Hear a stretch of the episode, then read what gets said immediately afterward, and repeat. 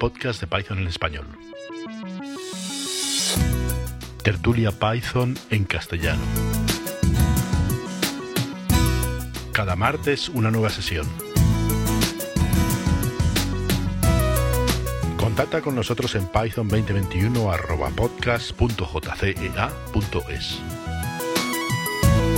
En Twitter en arroba python-podcast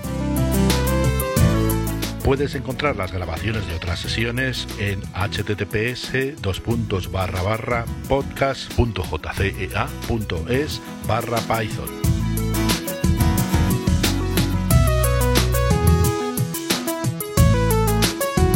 Hoy, tertulia del 16 de febrero de 2021.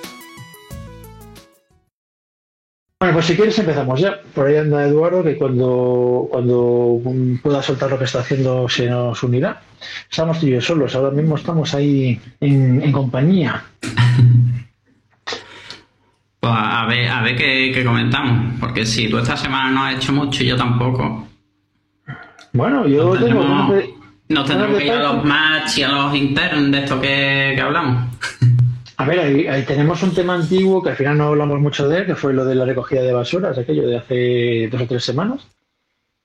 no sé si quedó algo pendiente de comentar y tal, no recuerdo. Y, hombre, alguna cosa sí que tengo apuntada. Por ejemplo, eh, ¿cómo, ¿cómo haces la documentación tú de los proyectos de Python? ¿Qué usas? ¿Usas Sphinx o qué haces? Yo no documento.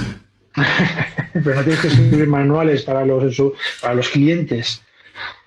Cuando he escrito algún manual, lo que he hecho al final ha sido tirar de Google Docs, así, de feo, y, y para adelante. O en algún proyecto quizá haya usado la wiki de GitHub y ahí he escrito algunos detalles. A mí me gusta tener la documentación también en el control de versiones. O sea, a mí eso me mola. yo por un motivo extraño, no sé, es un defecto, bueno, un defecto a mí me mola, ¿no? Pero que es como raro. Lo de que a mí sí me gusta documentar. Y es muy normal que vaya escribiendo la documentación mientras estoy escribiendo código, a la vez, ¿sabes? Lo cual mola mucho porque aparte de que luego el trabajo es pequeño, porque como lo vas haciendo sobre la marcha, pues luego no te encuentras con que tienes que documentar un mes de curro, ¿sabes? Eh, también te vas dando cuenta de cuando vas documentando, cuando ves que, que, que para explicar algo das muchas vueltas porque es complejo y tal, dices, hay que cambiar código para que esto sea más fácil, ¿no? O sea, cuando cuesta explicarlo, dices, hay que cambiar código, tío. O sea, porque esto realmente me da mierda. O sea, tengo que encadenar cuatro llamadas seguidas. Oye, pues haz una macro llamada, ¿no? Que, que lo encapsule todo y tal. Y entonces el hecho de escribir código, yo, o sea, de escribir documentación a la vez, yo creo que mejora el, el, código. Igual que los, el tema de los test, ¿no? Si haces test, eh, pues claro, el, código es más modular, le puedes inyectar dependencias y tal, porque te van a hacer falta para los test. Entonces, bueno, como que el código tiene mejor calidad, aparte del hecho de que está aprobado, ¿no? Pero como que es más modular y más independiente y más no sé qué. Entonces a mí, a mí me gusta escribir código, o sea, escribir documentación. Y yo normalmente uso fins. Pero es verdad que ahora lo que lo está petando es el Markdown y, y, el Sphinx, eh, bueno, yo como, yo como me hospedo mis proyectos, me, los hospedo yo mismo, pues me da igual, o sea, los compilo HTML y me da igual el, fuente, ¿no? Pero si luego los quieres subir ahí a, a GitHub o lo quieres subir a algún lado, pues claro, el Sphinx, pues como que no les mola. Y, pero claro, yo el lo conozco de décadas. Eso es mi problema de siempre, ¿no? Que yo llevo mucho tiempo en esto. Entonces, eh, tengo mi forma de hacer las cosas, que no es mala forma, pero claro, para las nuevas generaciones es como viejuno, en plan, uy, máquinas virtuales, ¿qué dices? Si lo que mola es Docker. Y digo, bueno, no siempre se puede usar Docker. No, sí, Docker es lo que mola. Mm, hay casos en los que tal, pues yo estoy en esa situación, ¿no? De que, de que todo, todo lo que, todas las novedades yo ya las he vivido cinco veces ya en instancias anteriores y tal. Y eres más escéptico, ¿no? De que eso funcione y tal. No de que funcione, sino de que eso sea la panacea, ¿no? La bala de plata. Hola Javi, ¿qué tal? La bala de plata que lo va a arreglar todo, ¿no? Cuando ya he visto 26 instancias de, de, de, frameworks JavaScript y cosas de esas. Entonces yo, yo sigo usando Sphinx entonces, bueno, pues a ver lo que, lo que usáis por ahí. ¿Y documentas en el mismo proyecto en una carpeta diferente o creas otro? Sí, sí, ¿no? Yo normalmente es una carpeta doc o algo por el estilo, que además la creo con un Make, ¿no? Make doc y te hace el HTML. para subir por FTP, algo- bueno, pues yo no uso FTP, pues voy a para algún lado, ¿no? Es como publico mis cosas, o sea, hago, incluso tengo Mac y Publish que me, que me sube la documentación a la web, o sea, me la compila HTML y me la sube a la web, directamente, con RSync. Y, y es una carpeta dentro de la documentación, porque claro, lo tengo todo en el control de versiones y, la gente puede ver documentación antigua, porque a lo mejor en la página web solo tengo la última versión, ¿sabes? La, la actual, digamos, ¿no? Y, si tú tienes una versión antigua, bueno, pues tienes, en- tienes el doc en, el fuente. Además lo instalo, lo instalo en el con pip que instala la documentación también. Entonces, bueno, va todo junto. Y es verdad, pues yo lo uso. O sea, para mí la documentación guía también el, el- desarrollo, ¿no? Cuando es algo que está en desarrollo, nunca mejor dicho, y que haces refactorización y tal, la o sea, ver lo difícil que, que es documentar algo, a mí me guía para que significa que tengo que tocar, que tengo que limpiar código y hacerlo de otra manera. O sea, es para más. Para cuando yo digo, o sea, por ejemplo, yo tengo un proyecto antiguo antediluviano mío que le tengo que meter eh, los with, ¿no? Los context manager. Pero como es un proyecto tan antiguo, no tiene context manager. Pero claro, luego tienes que explicar lo de crear, lo de abrir el, hacer el open o hacer lo que sea, luego hacer el close, dices, coño, esto es un context manager de manual. Tengo que añadirle el context manager al, al API. Pero ahora mismo no lo tiene porque es un proyecto muy viejo, ¿no? O sea, que tiene, ese proyecto tiene como 20 años. Y, mm, y es algo que, que cuando escribes la documentación notas que falta. El context manager, por ejemplo. No sé. ¿Qué hacen los demás? Yo uso Sphinx también. Autodoc para la parte del API. Y luego pues algún plugin que me mola es, por ejemplo, Plan2ML para tener diagramas. Sea, si queréis... eh, Porque además tienes el código justo al lado de la documentación, que es la mejor forma de mantenerlo. Si lo tienes una cosa en un lado y otra en otro, va a ser una puta mierda que... Uy, perdón. Que esto, que esto se graba. Ponen la etiqueta, la etiqueta explicit, pero... No, sí, es. Luego es un infierno y se queda desmantenido y la documentación te dice una cosa y el código otra. Así que lo mejor Sí, es bueno. que juntito. Sí, lo mejor que vaya todo junto, pero bueno, también hace falta la disciplina de cambiar las dos cosas a la vez. Esto es como lo de los comentarios en el código, ¿no? Que a veces el código así que ha evolucionado, los comentarios ya no se ajustan a, lo que es el código. Hay que tener esa disciplina. Pero sí que es más fácil teni- teniéndolo todo junto, como que es más... Bueno, es, es una buena práctica, creo yo. Eduardo no dice nada, o sea, Eduardo no documenta. Que el cliente vuelva otra vez a por más, que, se lo documentar. Eso cuando tenga algo más de estructura y seamos más de uno o dos, a lo mejor nos da tiempo. Es que a mí, No lo pago. Nunca da tiempo. Si meten más gente es porque hace falta más- sacar más Y trabajo. al final trabajo. sigue sin hacer la documentación. O sea, pero es que es- pero es yo lo, veo, y... yo lo veo parecido al tema de los test. O sea, también en un proyecto pequeño y tal tampoco hay tiempo para hacer test. Pero claro, a la larga lo vas a agradecer incluso para ti mismo, ¿no? Evoluciona ese proyecto dentro de un año. Si lo has hecho tú y solo una persona, pero es que dentro de un año, macho, tienes que andar mirando código para ver cómo, cómo funcionaban las cosas. Y el sueño recurrente de que un cliente te pague todo para hacer un proyecto como Dios manda, eso es la leche. Ah, bueno. De hecho, yo creo que los únicos, bueno, los únicos. En, en- en un sitio donde hay disciplina ¿no? del tema de los test y la documentación, precisamente es el tema del open source por temas de, ver- de vergüenza ajena, tío. O sea, de, de que ese código lo va a ver gente, entonces pues sí que le metes test, sí que le metes documentación, porque si no como que como que es un Te desprestigio. llueve palos por todos lados. ¿Qué has dicho? Que si no te llueven palos por todos lados, como no lo hagas Sí. correctamente. Y luego lo exiges, ¿no? Cuando alguien te hace un pull request, tiene que venir con su test y con su documentación. Entonces, al final son los que están bien documentados, los métodos open source. Bueno, no sé, era algo que tenía pensado. Lo, he recordado porque hoy ha salido una versión nueva de Skins, entonces eh, me, he acordado del, del asunto. Vale, otro tema más. Eh, bueno, creo que este tema va a ser muy corto. Eh, nadie, nadie, ninguno de vosotros hace extensiones en C para Python, ¿no? Módulos en C. Para jugar sí, para necesidad no. Vale, no, por, por saberlo. Es que hay un proyecto por ahí que yo todavía no he usado. Por cierto, me cogí el libro de C Python, el famoso, me lo pillé y estaba curioso. Ah, el, el acaba de salir ahora, hace nada. Sí, sí, sí, lo pillé y Eh, ¿qué pasa? Que aún estoy al principio, pero está interesante. Sí, lo que pasa es que, hombre, no sé cómo se podrá seguir si, bueno, no sé si se maneja C, ¿no? Pero no lo sé. Sí, sí, antes programaba en C, pero que lo tengo desde el año la pera abandonado, pero oye, no se olvida. Está, ya. está bien el libro, Ya. sobre todo los entresijos de Python que te va diciendo, está curioso, ¿sabes? Vas aprendiendo cosas del interior que, que desconocía al menos. Está, está interesante. ¿Pero ¿Ha salido la versión digital, Edu, al final? O... En digital, totalmente. Vale. Donde lo tienen en la página. Pues, pues eso es una novedad, porque yo cuando lo vi hace como un mes eh, no estaba en digital aún. ¿Qué libro es? De Python tema Books. Lo, lo pego aquí si queréis. Ah, Sí, ponlo, ponlo por ahí por el, por el chat. Lo malo es que el chat al final no se guarda, macho, y... y- hay que hacer copia y pega. No, pero me refiero luego para hacer las notas de los podcasts. Sí, me refiero que hay que hacer copia y pega en- antes de cerrarlo. O sea, si guardas Sí, una cosa- Una cosa, una cosa que nadie me ha dicho y me he dado cuenta hoy, macho, es que seguimos con el enlace de PI 2020 para las para las tertulias. No, hay que Porque seguimos hablando de las mismas 2021. cosas al final siempre, así que puedes dejarlo. Sí, de hecho, eh, sospecho que si algún día lo cambio, pues habrá gente que entre en el viejo y se dé cuenta que estás solo y dirá, ¿qué pasa? ¿Qué pasa? ¿Qué pasa?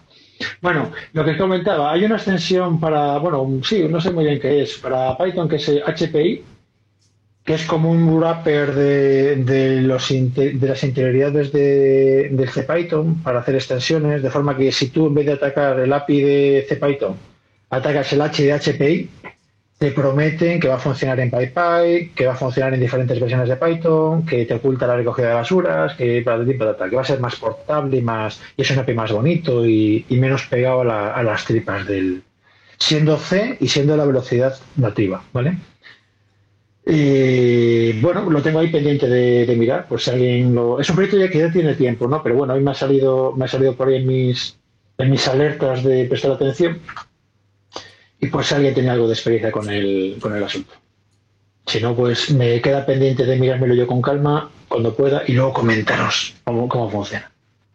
La promesa es que, que si haces una aplicación, si haces un módulo en C atacando este API, te va a funcionar a velocidad nativa también en PyPy, que es una de las una de las eh, iba pero no lo voy a decir, una de las uno de los problemas de, de los módulos en los módulos en C para C Python, que en PyPy hay que emular el tema de recogida de basuras, contador de referencias, que ellos no lo usan, pero tienen que, que tienen que emularlo para que funcione las extensiones normales, sin tener que recompilarlas, etcétera. Eduardo, que sepas que el que edita los podcasts se me queja de los ruidos de gente tecleando y me echa a mí la culpa de que soy yo el que, que- que- el que tecleo. Y yo digo, si yo no tecleo. La culpa es de él. De, de- de- de la derecha, es del de la Sí, derecha. es el de allá, sí, no de fallo. Bueno, pues me apunto lo de HPI para mirármelo yo y, y comentaros cinco minutos otro día cómo va. Bueno, antes de que se me olvide, y no tiene nada que ver con Python, pero me ha, eh, ha sido como la noticia, eh, el lugar feliz de la semana. Eh, alguien, bueno, eh, Internet Archive lo conocemos todos de las de ver una versión antigua de la web, ¿no? De páginas web y tal. Prender la fecha, ver una versión de hace dos años de, de una página web, ¿no? Pero sabéis que preserva muchas más cosas, que preserva videojuegos y rollos por el estilo, ¿no? ¿Sabéis que tiene dos millones de libros modernos escaneados y disponibles? O sea, los tíos estos ahora les ha caído un montón de demandas, pero se están defendiendo de ellas como si fuera una biblioteca, una biblioteca pública, normal y corriente, ¿no? Que tú te haces el socio y te prestan los libros. Entonces están dedicando a escanear libros como si no hubiera mañana, llevan dos millones y pico de libros. En castellano tienen 31.000 libros. Y tú simplemente te registras, entras, eh, ves una preview del libro que tú quieras, pues como unas pocas páginas, y si lo quieres le das un botón y lo tienes en préstamo. Y mientras tú lo tienes prestado, nadie más lo puede ver. Pero lo puedes tener prestado por una hora, por ejemplo. Entonces, de cara, de cara al tema legal, es como si fuera una biblioteca. Pero lo flipante es que tiene libros modernos, no son típicos libros que ya no tienen derechos de hace 50 años y tal, no, no, son libros de, hace dos años. Y están escaneando a saco. Y entonces, claro, las editoriales le están dando caña y los tíos se defienden a que son una biblioteca. Tienen, tienen, o sea, están registrados como biblioteca en Estados Unidos, entonces mm, prestan libros a los socios y mient- que los socios es registrarte en la página web. Y, y mientras lo tiene un socio, ese libro queda reservado, no lo puede ver nadie más. Pero es que yo curioso el libro, si le das un botón y dice devolver libro, le das el botón y lo devuelves. Tomo por saco. Y está acojonante, tío. Está en ca- bastante interesante. y en castellano, en castellano tienen 31.000 libros, que tampoco, hombre, no, no lo tiene todo, pero 30.000 libros así de, de buenas. Y luego tenemos una lista de, de deseos, ¿no? De libros que ellos están buscando, que no tienen, para que, pues yo que sé, me imagino que serán colecciones que tienen incompletas, que le falta alguna- algún libro y tal. Pues que si alguien lo tiene y tal, que te mandan un mensajero a casa, se lo llevan, lo escanean y te lo devuelven. Sea, acojonante, macho. Esta gente sí que merece la pasta, ¿eh? no, no los de Wikipedia. Ahí. ¿Y cómo se llama? ¿Puedes pegar la dirección? Es archive, archive, archive.org. Vale. Archive.org. Es, el- yo lo he usado de toda la vida de Dios para, para acceder a webs, por ejemplo, que ya no existen.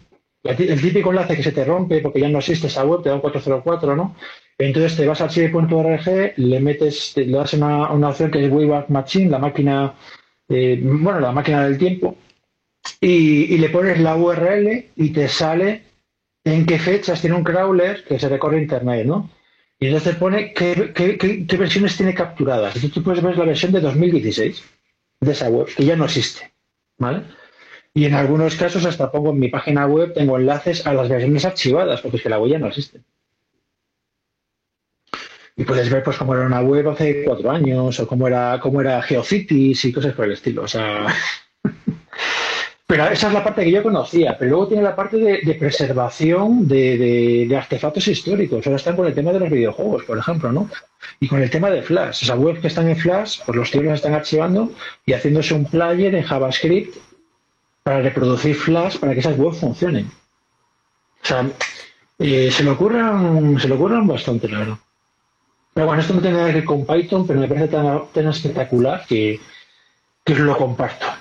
Volviendo un poco al tema de Python, que es que me hace recordar al hablar del Internet Archive, ¿os acordáis de, de la web antes de que quisieran darle ese toque empresarial? Dices por el do- 95, por ahí.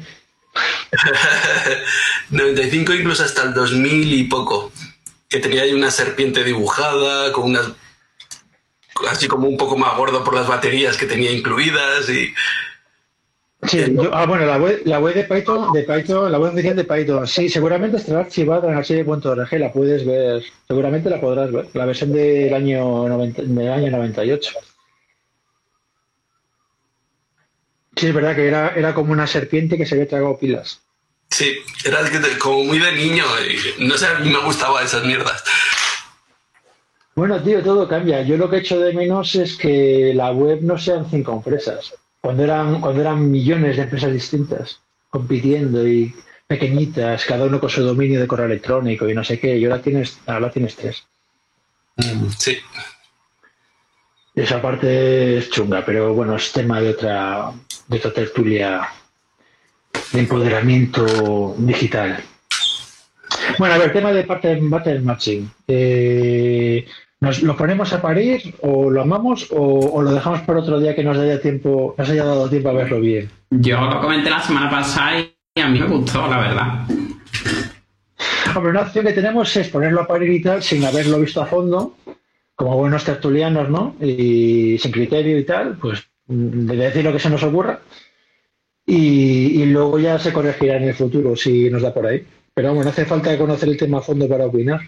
Yo me leí un poco así por encima del artículo, le vi muchos usos y vi que podía ahorrar mucho código y queda muy bonito. No sé, me, me gustó bastante cuando lo vi. Sé que es meterle más cosillas para el lenguaje, pero no sé, personalmente me gustó, me gustó bastante. Vi que puede dejar las cosas mucho más sencillas de lo que de lo que se hacen ahora. Pero tengo una pregunta, si te has mirado algo. Tengo una pregunta, yo supongo cuál es la respuesta, pero no la he mirado, ¿no? Ahora tienes el match, el match y el case, ¿no? Bueno, lo tendrás dentro de, no sé, dentro de un mes, ¿no? Cuando salga la, la próxima alfa. El match y el case, pero eh, ¿eso ahora son palabras reservadas o no? Supongo que no, porque entonces yo la variable match, o sea, la tengo en la mitad de mi código, tengo una variable llamada match. Como de Eh, repente es una variable reservada, me joden vivo. Como con Async ya White, que ya pasó. Sí, pero yo no tenía variables llamadas sin await, pero sí que tengo variables match. Bueno, yo tengo variables que se llaman async y por eso estamos en Python 3.6, pero somos así de tres en mi curro y no podemos cambiar. Oh. Pues no pasa nada, se cambia y ya está, se hace con lo del from future import tal y cual y a tirar millas. Sí, lo que pasa es que era con el, con el parser nuevo, el famoso PEG este de las narices, que ya avisé yo en una de las primeras tertulias que abría la puerta que complicara la sintaxis, porque digamos que te lo no, no es costoso complicar la sintaxis a nivel del parser, que antes sí, pues a priori tampoco tendría que ser ni siquiera una palabra reservada. Porque como puedes ver el futuro, o sea, tú puedes ver match y el futuro, y cuando pones match from no sé qué, y luego unos case y no sé qué, pues puede reconocer la construcción match, aunque mmm, no reserves esa palabra, por decirlo de alguna manera, no sé, si me, no sé si me explico. O sea, ahora el parser sería capaz, sería capaz de reconocer esa construcción sin que match y case sean palabras reservadas. No sé si lo han implementado así, no, no lo sé, no lo sé. Por eso eh, quería preguntarlo. O a lo mejor vienen los PEP, eh, que tampoco me sorprendería, porque esto es, o sea, match, joder, es que es una variable eh, jugosa. Entonces supongo que estará documentado en el, en el PEP. Pero bueno, pues si alguien lo haya mirado ya. Pues yo no sé si son reservas o no. Entendía que sí, pero no.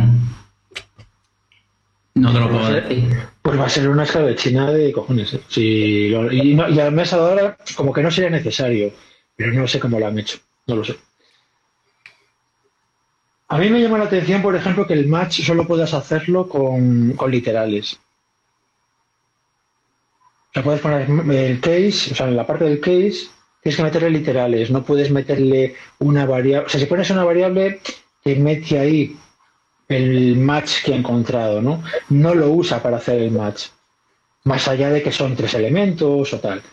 Solo te hace el match con la parte literal, que son la, el comillas no sé qué, o bueno, no sé qué casos más habrá. No los P no los he visto, ¿eh? O sea, he, he mirado un poco por encima los eh, algún blog que hablaba puedes hacer puedes hacer match de, de diferentes listas para como para partirlas eh, Sí, puedes añadir en los match los asteriscos también, parece a mí. Sí, pero una, una pregunta, eh, Sí. Víctor. ¿Cómo hago match, por ejemplo? Que no lo sé, seguramente estará, seguro que están los PEP, pero no los he mirado. ¿Cómo haces match de un tipo? Ah, de un tipo, en principio creo que te mira si es lista o... O sea, dependiendo de con lo que tú intentes hacer el case, creo que te hace el is instancia automático de varios tipos. Eso es lo que yo vi en los ejemplos. O sea, por ejemplo, para una tupla te ponía el ejemplo del is instance tuple o is instance list y cuando tú ponías abajo el match eh, partiendo de esa lista en diferentes variables, el is instant no lo hacía, porque ya lo hacía, digamos, como por defecto. De un entero o algo así, ya eso no lo sé. Pero tiene expresiones. O sea, tú puedes añadir un condicional a un pattern. O sea, Sí, tú bueno, puedes- eso, hostia, eso ya es la polla, tío. Sigue. Pero esto es normal en los lenguajes de programación funcional. O sea, no sé. A mí me parece natural después de haber visto Haskell y marcianadas de esas. Pero yo el matching me lo tropecé en Haskell. O sea, eh, tú puedes. Bueno, en el ejemplo aquí se ve case go, go entre comillas, con lo cual o sea, tiene que machar que sea go el comando, coma direction. Direction es una variable y luego if direction in current room.exist, la expresión. Entonces tú estás validando ahí que la variable cumple además una condición. Vale. Y ahí puedes, ahí puedes poner el is instancia, por ejemplo. Eh, lo que quieras, sí. Vale. ¿Y qué os parece la sintaxis de que el caso por defecto sea otro case con el, con el subrayadito, con el guion bajo? Y no un else. O un else o un, o un default, como en C, por ejemplo, default, tal. Case default, por ejemplo. Eh, pues de cierta forma lo entiendo. Porque no hay un solo caso así de lo que sea. O sea, por ejemplo, tú puedes tener un el comando de antes, o sea, lo del ejemplo de antes, case, eh, go es el comando dirección es una variable y luego se tiene que cumplir esta condición. Cuando le pones el guion bajo, está, o sea, puedes meter un guion bajo para que el comando siga siendo Go y ese guion bajo es para todas las condiciones que siendo el comando Go no se han cumplido. O sea, no hay simplemente un default caso general. O sea, hay por cada pequeños branches de ramas distintos casos default hasta cumplir todas las ramas.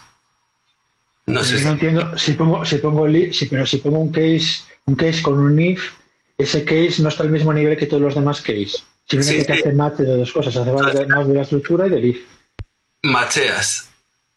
Y dices, vale, voy a machear Go con una variable direction que cumple esta condición.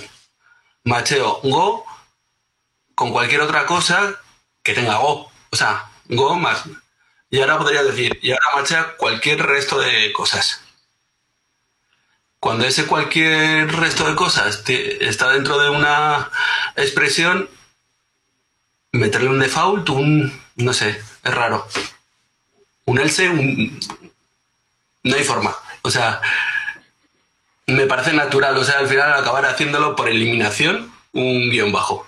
O sea, pero ya te digo, más que por más por eliminación que porque no deje de rayar. Sí, claro, yo, por, regularidad, no, pues aparte que el guion bajo tiene sus connotaciones, el tema de la de variable que no importa o, el tema de localización, ¿vale? Claro, si, tú ves el resto de casos del case, case, case, case, cuando pones una variable, ahí lo que hace es que te, te mete en la variable pues lo que encaje lo que encaje en el patrón que has puesto en el case, ¿no? Con lo cual, en teoría, en la variable subrayado te debería entrar lo que no ha, lo que no ha habido match. O sea, match fallido te lo tiene que meter en esa variable subrayado por, por regularidad con todos los demás casos del case. Sí, debería. Es el tema de las sorpresas. En plan, bueno, este código es lo que hace. No, es que el subrayado es un, es un caso especial. Pues ya, recordar casos especiales es una mierda. Sí, es verdad, no me he leído el Pepe entero, no sé cómo está hecho. Yo, tampoco, eh, o sea, sinceramente eh, me fastidia porque es un tema que, pero claro, es de hace tres días, la historia. Además recuerdo que Víctor, Víctor comentó en plan, oye, esto, echarle un vistazo. Y a los dos días o algo así salió lo, salió lo de aprobado. Digo, pues ya no da tiempo a echarle un vistazo, ya está aprobado. Que Víctor tiene mano. no, que, que, cuando yo lo mandé ya estaban aprobados. O sea, cuando yo... Sí, sí, ya estaban aprobados. Estaban recién, recién aprobaditos, recién sacados del horno. Tengo la, tengo la. Es que vivo en la cochinchina y hasta que llegan aquí las cosas. Bueno, pues otro tema que tengo aquí apuntado, el tema de logs. Eh, ¿Alguien usa algo en plan Daikiri o, o similar para procesar logs y darle colorines y cosas por el estilo? No. La Daiquiri, es una librería que le importa, si en vez de hacer logger punto lo que sea, pues haces Daiquiri punto lo que sea, ¿no? Pero y lo que haces es llamar al logger, es un wrapper pequeñito, muy pequeñito, además muy pequeño, o sea, no es un fichero nada más, que le da, colores, da colores según si es un info, si es no sé qué, o puedes darle colores, por ejemplo, por, según el código, según el módulo que, levante el log, pues eh, da colores diferentes, ¿no? Pero bueno, pues a ver lo que estabas haciendo por ahí, simplemente. Yo sé que lo he usado, pero los colores que pone no me gustan. en plan, el, info que yo lo uso mogollón, pues me lo pone en rojo y cosas por el estilo, ¿no? Y luego en Windows, pues tienes el problema de que en Windows te saca secuencias de escape extrañas en vez de sacarte colorines. Pero bueno, es lo que hay. Hay otro módulo que es el colorama, colorama, colorama, colorama, colorama, la última versión o versiones recientes en Windows te hace las llamadas al API de o sea, te coge los códigos ANSI de colorines, de, bueno, de códigos ANSI, ¿no? Y, hace las llamadas al, sistema operativo para meterte los colores. O sea, te interpreta los códigos de colores y hace las llamadas de Windows para meter colores, con lo cual tienes, de repente tienes colores en la consola de, la consola de Windows, tío. O sea, te funciona igual en Windows que en, que en Unix.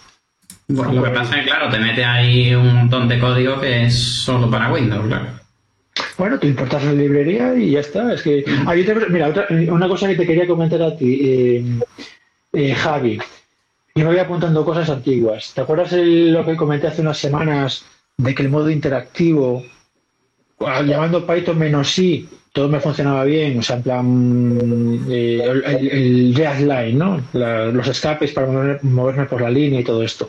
Pero cuando hacía desde code.interactive, no sé qué, no me funcionabas y tú me dij- no me funcionaba y tú me dijiste, tienes que hacer cosas con el módulo line. Sí, y justo hay un ejemplo en Readline, en el módulo de Python, que hace cosas con el Readline en- y con el code. Bueno, pues yo lo único que necesitaba es hacer un import de Adline. Si hago un import, si hago un import de Adline y luego code.interactive, no sé qué, ya me funciona el Adline. No he tenido que hacer más, ni inicializar nada, ni. De hecho, me iba a poner a mirar documentación, pero hice el import y funcionó ya. O sea, bueno, esto me parece interesante porque lo del modo interactivo eh, mola mucho. Sí, eh, eh, luego con el Readline se puede hacer virguerías, le puedes meter tu propio autocompletado y mejorar cosas o incluso si tienes ciertas funciones que no autocompleta por sí solo, lo- te las puedes inve- inventarte tú unas funciones ahí para hacer cosas. Al juego. O sea, pues Sí, y esto lo combinas con lo que he comentado otras veces, que a ti no te molaba por el tema de control de acceso y tal, que era lo del manjole, ¿no? Para conectarte a demonios que están funcionando. Sí. Y, y, bueno, pues tener algo que puedas editar mola más que no te no me mola entre comillas, o sea, Sí, entiendo, entiendo que son requiere una gran responsabilidad, pero, pero le No, gusta. pero es que- Gevent, Gevent te viene con una implementación ya para hacerte tu propia consolita y acceder ahí a, a tus servidores y, y tocar. Claro, ahí lo que, ahí lo que se necesita pues es pues, un control de acceso potente. Y sí, lo peta ahí. Login. A mí me parece impagable lo de poder hacer un servicio en producción y explorarlo por dentro y tal. Es acojonante. Y si tienes eventos internos, yo como tengo, tengo sistemas de publicar y suscribir, pero que son internos, no hay nadie escuchando allí, ¿sabes? No, cuando llega una conexión, dice, ya llega una conexión, pero no hay nadie escuchando. Y, pero claro, entras con el manjole y te puedes pinchar a cosas. Otra cosa que tengo que. O sea, que descubrí el otro día es breakpoints condicionales. Que es, eh, es una maravilla cuando estás debugueando el, el decir, vale, pero de los 3.000 casos me peta el, eh, el que tiene el ID 353. Si lo que la variable no sé qué vale tanto. No me hagas, no me hagas darle ahí a, a next 353 veces. Pon el breakpoint este con un if y. Ahí. Sí, pero eso es, un, eso es un clásico, eso ya lo tienen los debuggers desde turno Pascal o tal, ya los, los, y los watch, ¿no? De que cuando pasa por determinado sitio te imprima valores de variables que tú quieres, ¿no? O sea, como si fuera el print, pero en vez de modificar el código a secas, pues te pones un, un watch en un, en un punto y le dices, cuando pases por aquí, imprime el valor de esto, esto, esto. En el código que está funcionando, no tienes que recompilarlo y meter un print y no sé qué. A nivel de debugger. Y lo hace con un breakpoint también. Cuando llega allí, lanza, o sea, salta el breakpoint y ve que tiene que hacer, que tiene que hacer un print, lo hace y continúa. Truquillos. De hecho, ahora tenemos el breakpoint desde hace unas versiones de Python, breakpoint como función nativa. Sí, y eso me parece muy útil. Sí. Sí, porque además puedes decir que por defecto, por ejemplo, el breakpoint lo ignore. Por ejemplo. Eh, muy útil en producción. Claro, que lo ignora, pero cuando, entra- cuando, entras, con el, cuando entras con el manjole, Un IPDB ahí metido. Bueno, yo por ejemplo con el con el proyecto este que os he hablado alguna vez de lo del scrapper, eh, yo me he dedicado a poner set eh, el PDB set eh, ¿cómo se llama? set set, set trace, set trace. Pues ahí cuando carga la página web y le pasa por el Beautiful Show y tal, y ya lo que te queda es es escanear el HTML, ¿no? Para sacar las expresiones que estás buscando pues eh, lo- le meto un breakpoint ahí y ya tengo la página cargada en modo interactivo y, y, y haces la selección ahí a mano y tal y copias luego. Cuando ya encuentras la que funciona pues copias y pegas en el código y lo vuelves a ejecutar otra vez para ver cómo va. Pero, pero con un set mm, un set event un set event no joder set trace set trace tal cual Eso, a mí lo del modo interactivo me, me mola mucho. O sea, parar un programa a mitad de ejecución y toquetear cosas por dentro, cuando estás así en modo exploratorio, está es útil. eso que me estás contando de por tu cierto, me lo estás contando porque no usas Scrappy, que te viene ya con una consolita y unos objetos por defecto. y- el, el, el, el shell, el Shell de Sí. Scrappy. Bueno, pues yo tengo el Shell, yo tengo el Shell de mi eh, Scrapper. Es igual. De hecho, me he leído, eh, pues la semana pasada, me leí eh, Learning Scrappy, no sé qué, o sea, me leí el libro, un libro del año 2018, que es Hacienda y tal, y no he echado nada de menos. Bueno, a ver, alguna cosa en plan, oye, control de velocidad de acceso, en plan, uy, te da errores, entonces bajar, bajar la tasa de accesos a esa web, ¿no? Eso yo no lo tengo, pero no lo tengo porque no lo he necesitado. De lo que es el uso normal, mm, lo tengo metido. Incluso la pregunta aquella de, oye, lo de XPath, lo de la semana pasada, y yo dije, bueno, verdad, sí, en fin, agacho la cabeza, agacho la cerviz. Y con eso ya, pues ya tengo el Scrappy. El Scrappy de pobre, pero que a mí me vale. Y además lo puedo combinar con Durus y toda la leche. O sea, no, no he echado de menos. Me leí el manual y no he echado de menos. Es verdad que ahora probablemente lo hubiera hecho directamente con Scrappy, ¿no? Pero la parte que me ha llevado tiempo es la parte de analizar las webs y tal, que me lo hubiera tenido que comer igual. O sea, esa, tarde en cada web, esa tarde de revisarte todas las etiquetas y cómo navegar por ella y, y página siguiente y no sé qué, eso me lo hubiera tenido que comer igual. Pero bueno, lo que quería comentar es que mola mucho en tu proyecto muchas veces tener una consola exploratoria que te precarga unos objetos y que, y que puedes jugar con ellos. Sí, por cierto, lo que iba a decir hace un momento, el bus este, el buscador, eh, la caña, ¿eh? O sea, mola mazo, tío. Ya has conseguido Ah, hacer los steamers y todo eso. Sí, sí. Soy el puto amo ya de ya, ya puedo escribir el libro. no, no, está, está muy bien. Me fastidia un poco que parece que esto- el proyecto está abandonado. La última versión que salió fue hace cuatro años. Y en la lista de correo, por ejemplo, el, el autor hace que no escribe mm, años. El autor original, ¿no? Nunca era un una- ¿eh?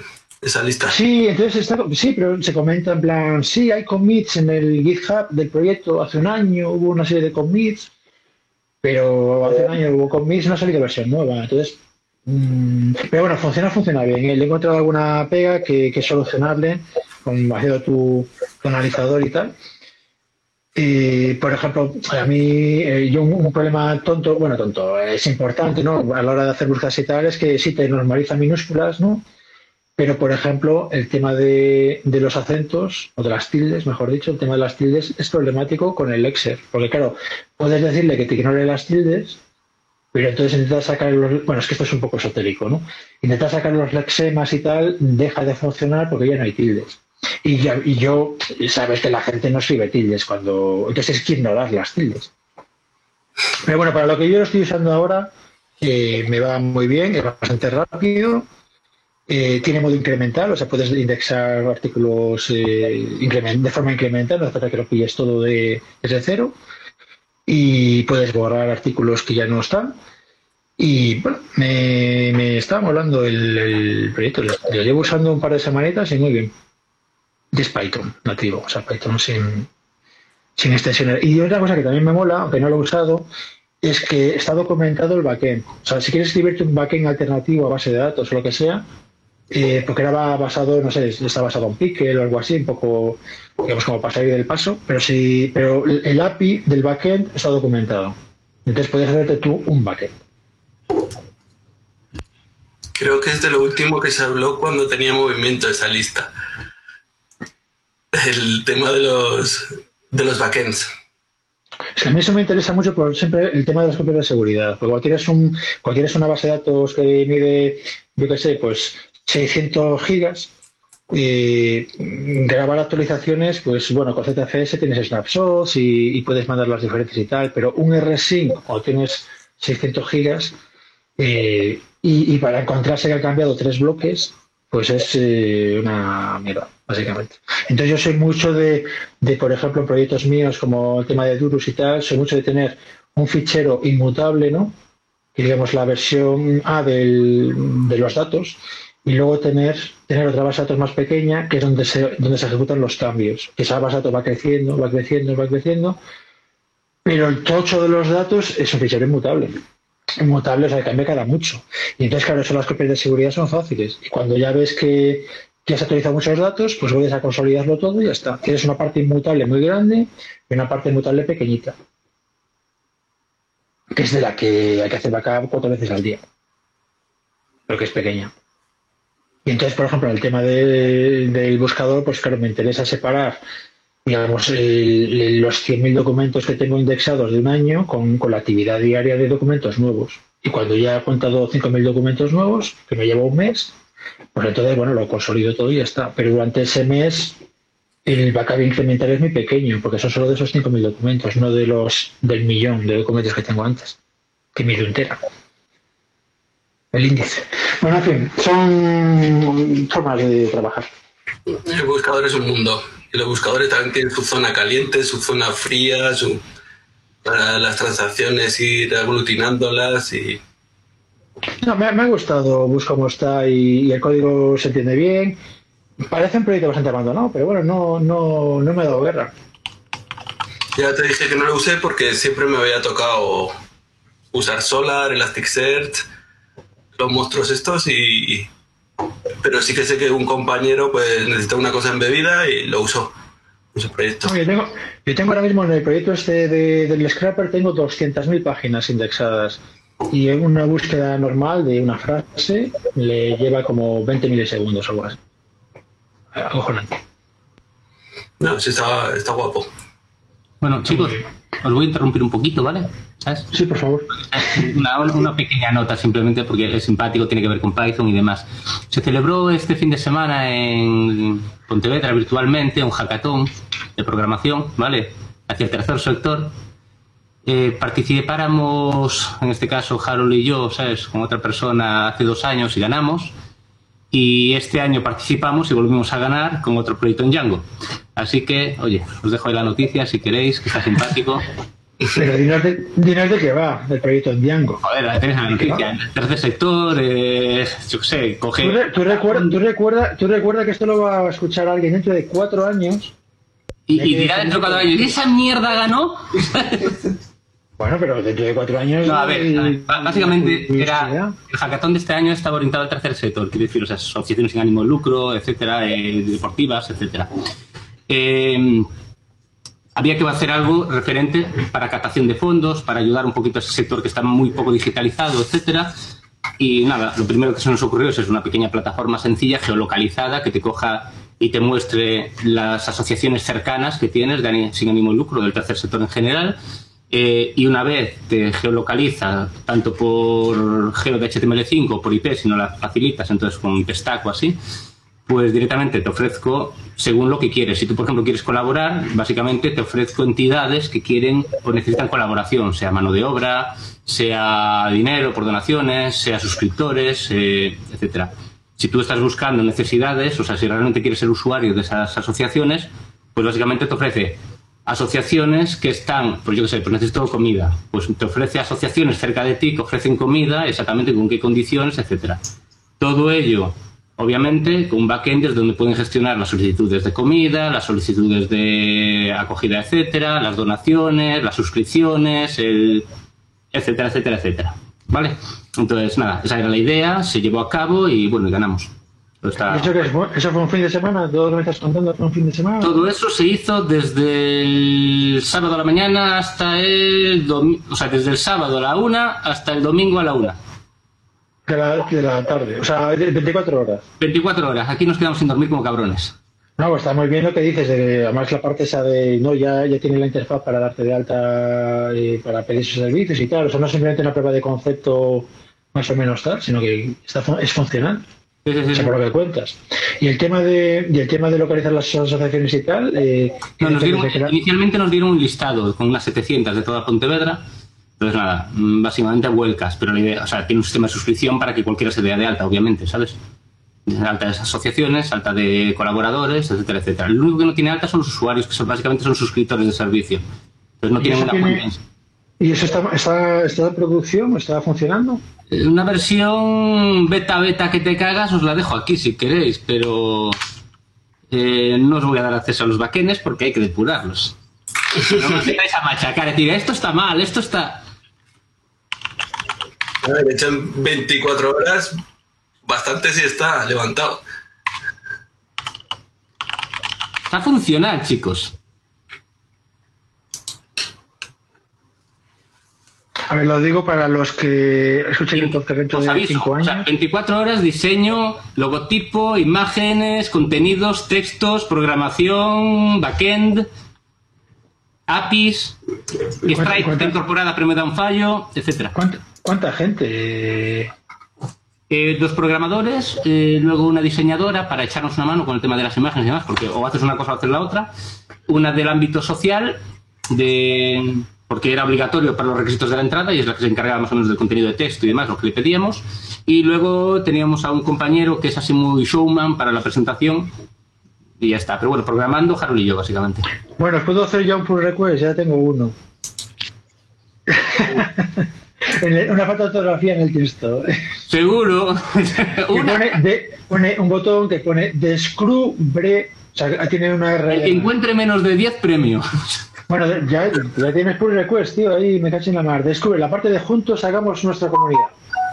Pero la verdad que parece, parece un curro. Si esto funciona, pues claro, la pinta es bonita, pero si encima dices que funciona, Sí, funciona, pues, funciona. Es, es un Funciona. trabajo de 24 horas. Dice que son dos programadores y tal. Pues muy bien. Eh, joder. Ahí tenéis para, bueno, pues como anécdota es Python, ¿sabes? Hombre, ya eso lo supongo. Esto en C no lo hubieras hecho en 24 horas. No, obviamente no, ¿sabes?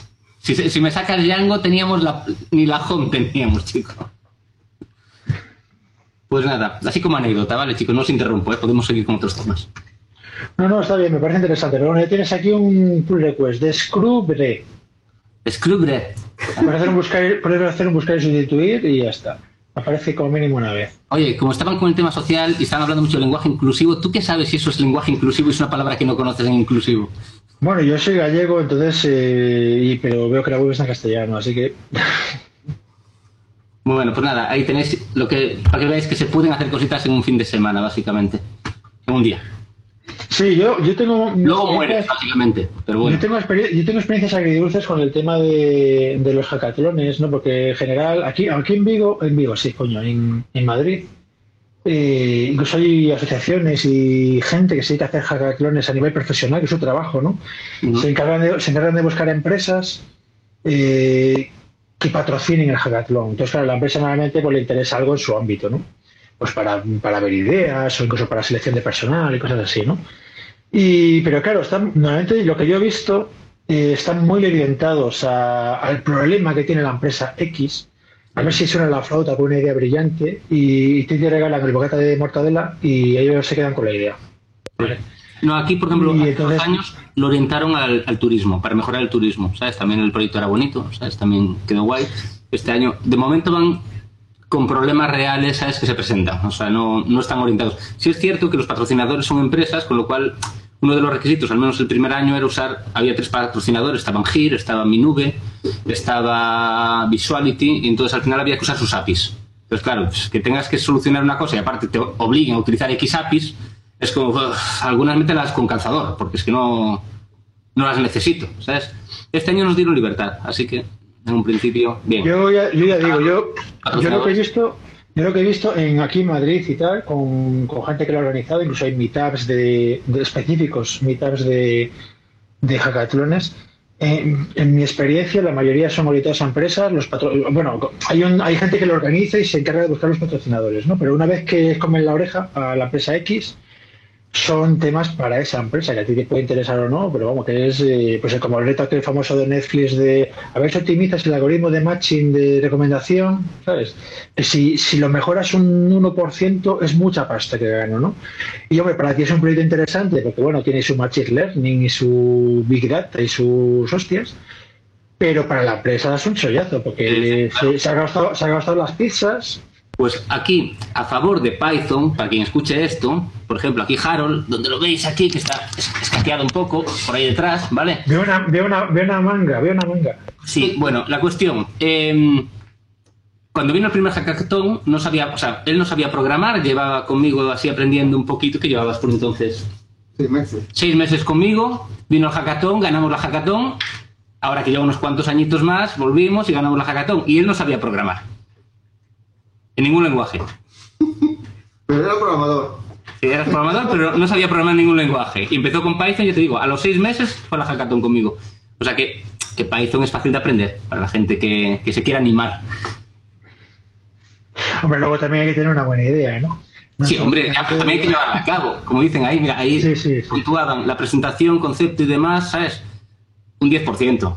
El, el grado de desarrollo, un 35%. La idea, el no sé qué, un 15%. El uso de APIs, otro 15%. El- pero básicamente el proyecto, ¿sabes? Y el grado de desarrollo del proyecto es lo que te puntúa casi el 75-80% del proyecto. O sea, de, perdona, de la puntuación de los jueces. Entonces, oye, lo que importa es que lo hagas rápido y tengas algo lo más funcional posible, aparte que la idea sea decente, obviamente. Pues está hecho en Python. día poco puedes hacer funcional. Para la posteridad, está hecho en Python. Ahora lo que molaría es que esto, esto se usase. Ahora, el Dile objetivo a- que tenemos ahora es llevarlo a cabo. Di, di la URL en voz alta, que ten en cuenta que lo va a escuchar alguien dentro de dos años. Este, Pero la URL de momento no está definida, que esto es una temporal. Bueno, pues, Entonces no puedo decir una esto- URL que no hay. He estado escuchando un podcast, me, yo me paso el día escuchando podcast. Entonces he empezado uno hace un mes, uno que se llama Programar es una mierda, tal cual. A mí personalmente el tono del podcast de los tíos es demasiado graciosillo para mi gusto porque yo soy así, ¿vale? No digo que el, con- el contenido es bueno, pero se me hace durillo las bromitas constantes. Pero una de las cosas que, que me hicieron gracia es que anunciaron un proyecto y, y además hicieron, hicieron el diseño y tal en abierto, es decir, grababan las conversaciones suyas diseñando el proyecto y entrevistándose con, con los comillas clientes del proyecto, ¿no? con gente interesada en era un tema de podcasting, de una herramienta de edición de podcast, y grabación y streaming. y ¿qué le, duele al podcaster? No, pues le duele el riesgo de perder una grabación, por ejemplo, ¿no? Es lo que más le preocupa. Y los tíos hicieron todo el desarrollo, pues ahí más o menos en abierto y tal. Entonces yo me voy a conectar a, claro, estoy oyendo podcasts antiguos, del año 2017 y cosas así. Entonces me voy a conectar que ya no existe el proyecto. Es un spoiler gigante, tío. Y luego sigues escuchando grabaciones y luego discuten la viabilidad del proyecto, de que ya 30 euros para renovar el dominio, pues el primer año lo pagas, pero ya el segundo año 30 de pavos, eh, chungo y tal. Y, y claro, tú ya sabes que el proyecto ha muerto porque es intentas conectarte y te pone que el dominio no existe. Y es como muy anticlimático. Entonces es verdad, aquí das, das la URL y dentro de dos años esta URL ya no vale, aunque el proyecto salga adelante. No, a ver, un eh, principio, el objetivo que tenemos es llevarlo a cabo, ¿sabes? Porque tiene, promete, ¿sabes? Ya dijeron también de la Diputación que les interesa llevarlo adelante, pero de lo que digan a lo que hagan hay una distancia. Bueno, pero esto- de pronto pero- arrancamos nosotros con él. Pero esto, por ejemplo, puede haber, puede haber financiación para este Claro, claro, por eso digo que seguiremos con el desarrollo para rematarlo y corregir todos los millones de fallos que tiene, básicamente. Y, y luego, oye, si consigue financiación para tirarlo adelante, pues mejor. Pero si no, que para adelante va a ir igual en un principio. Y tuvimos chiripa, porque elegimos el nombre basando. Bueno, el nombre viene del Swahili, es que comunidad, no sé qué, unión, de estas tonterías de marketing que, pero que te quedan muy bien, ¿sabes? Cuando haces un proyecto solidario. Eh, y vamos hoy y decimos, ostras, y el dominio estará libre. Esto hoy ya, ¿sabes? No. A ver si hay que cambiar el nombre. Y curiosamente está cogido en todos los dominios que existen, menos el punto .es, que fue para acá. ¿Sabes? O sea, no nos quedamos sin ninguno. Org cogido, com cogido, tal. Es que las, pala- las palabras que salen en los diccionarios estaban pilladas todas. Sí, sí, no, pero bueno, quiero decir, es la típica tontería que normalmente es lo primero que ves, pero como estábamos centrados en lo que estábamos, dijimos, ostras, a ver si vamos a tener que cambiar el nombre porque, oye, es importante, ¿sabes? Que al menos mantenga una integridad. Y bueno, el S estaba libre. A tiempo lo vimos. Entonces podríamos decir que si en un futuro esto se lleva a cabo o se pone en producción, sería jamii.es, o sea, yami.es. ¿Vale? O jami, leído literalmente, punto .es. Pues esperemos que dentro de dos años, cuando alguien lo escuche, pruebe el dominio y funcione. Espero que dentro de dos años viva de rentas de esto. sí. Pues perfectamente, ya tenéis, eh, ya tenéis un cliente que es la, la diputación o tal, ¿no? Está interesado en el asunto. Ma- mal habéis empezado porque habéis hecho todo eso en 24 horas y ahora como le cuestas un mes de trabajo. También, ¿verdad? Como solían, mira, salió mucho el meme durante la hackathon de eh, desarrolladores haciendo una aplicación en 24 horas. Desarrolladores en hackathon y luego después, desarrolladores después de la hackathon. Cambiar ese icono me va a llevar unas tres semanas. Es que es lo que se llama deuda técnica, tío, que aquí la deuda técnica no tiene mañana, ¿eh? Con en, la- en los hackathons así, las cosas de este estilo que son tan rápidas y tal, no te preocupa nada, ni los test, ni nada, todo para Claro, no, a ver, a ver, y por ejemplo, yo qué sé, eh, idiomas, eh, comprobaciones, eh, no haces nada, obviamente, o sea, tú tiras para adelante y que ande. Y, y- y a veces te pones a hacer la ruta y decir, y por aquí no peta. Pero si vas por allí, Y eh, tengo una pregunta, y el proyecto igual igual no lo tiene ahora, ¿no? Está es- está verde y tal, pero supongo que el proyecto ofrecerá, si no lo tiene ya, ofrecerá un API o alguna historia, ¿no? Un REST o alguna historia. Sí, no, ya está pensado. Está pensado el sistema de gamificación, está pensado ya una API para acceder, por ejemplo, no hay ningún directorio de asociaciones sin ánimo de lucro. eh, no, no existe, no existe un directorio con un API, o sea, no existe ningún tipo de API para acceder a ellos para consultarlos. Nos dieron un Excel, para que te hagas una idea. Pues, oye, ya que tenemos y tendremos la lista de asociaciones, parte de esto hay un API. Ya está el, eh, una, una API dada de alta y todo lo demás, pero obviamente a futuro. eh, y muchas otras ideas, pero claro, tú tienes que al final de todo ese balance de ideas que aunque sean geniales, dices, vale, ¿qué podemos hacer en un día? De aquí hasta aquí. Fin. Y todo lo demás está en la lista del roadmap. ¿Alguien tiene experiencia con... nos damos- hoy la verdad que de Python hablamos poco. ¿Alguien tiene experiencia con el tema de GraphQL? No, No. La, la idea de GraphQL es, bueno, normalmente lo tenemos API REST, que son como muy básicas, ¿no? Y yo qué sé, pues para sacar la lista de usuarios, pues te tienes que conectar y hacer varias iteraciones, y etcétera, ¿no? Tienes que como hacer varias llamadas al, al, al backend, por decirlo de alguna manera, ¿no? Y la idea de GraphQL, hasta donde yo sé, es pasarle, es como si, bueno, no es SQL obviamente, pero sería esa idea, ¿no? Pasarle, pasarle una, pasarle una consulta compleja al backend, que la resuelva el backend y que te devuelva el resultado, en vez de resolver tu consulta a base de docenas de llamadas a un REST. Para construir listas de usuarios, imagínate, lista de usuarios, de cada usuario saca su avatar, pues cada usuario llamar a su al, al endpoint del avatar y no sé qué hostias, ¿no? Y son cientos de llamadas, ¿no? Y aquí tú le pasas la consulta en un lenguaje de consulta que no es SQL y lo procesa en el backend y te devuelve el resultado. una cosa no ¿No tiene. está pensado?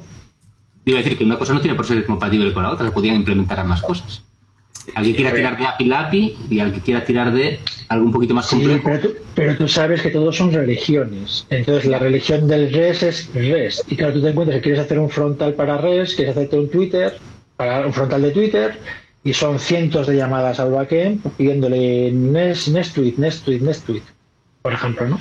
Sí, no, pero me refiero, a ver, que, que no, no lo conocía, sinceramente, pero bueno, que se pueden implementar ambas cosas. O sea, la gente Luego- también pero Sí. está- me parece guay el concepto.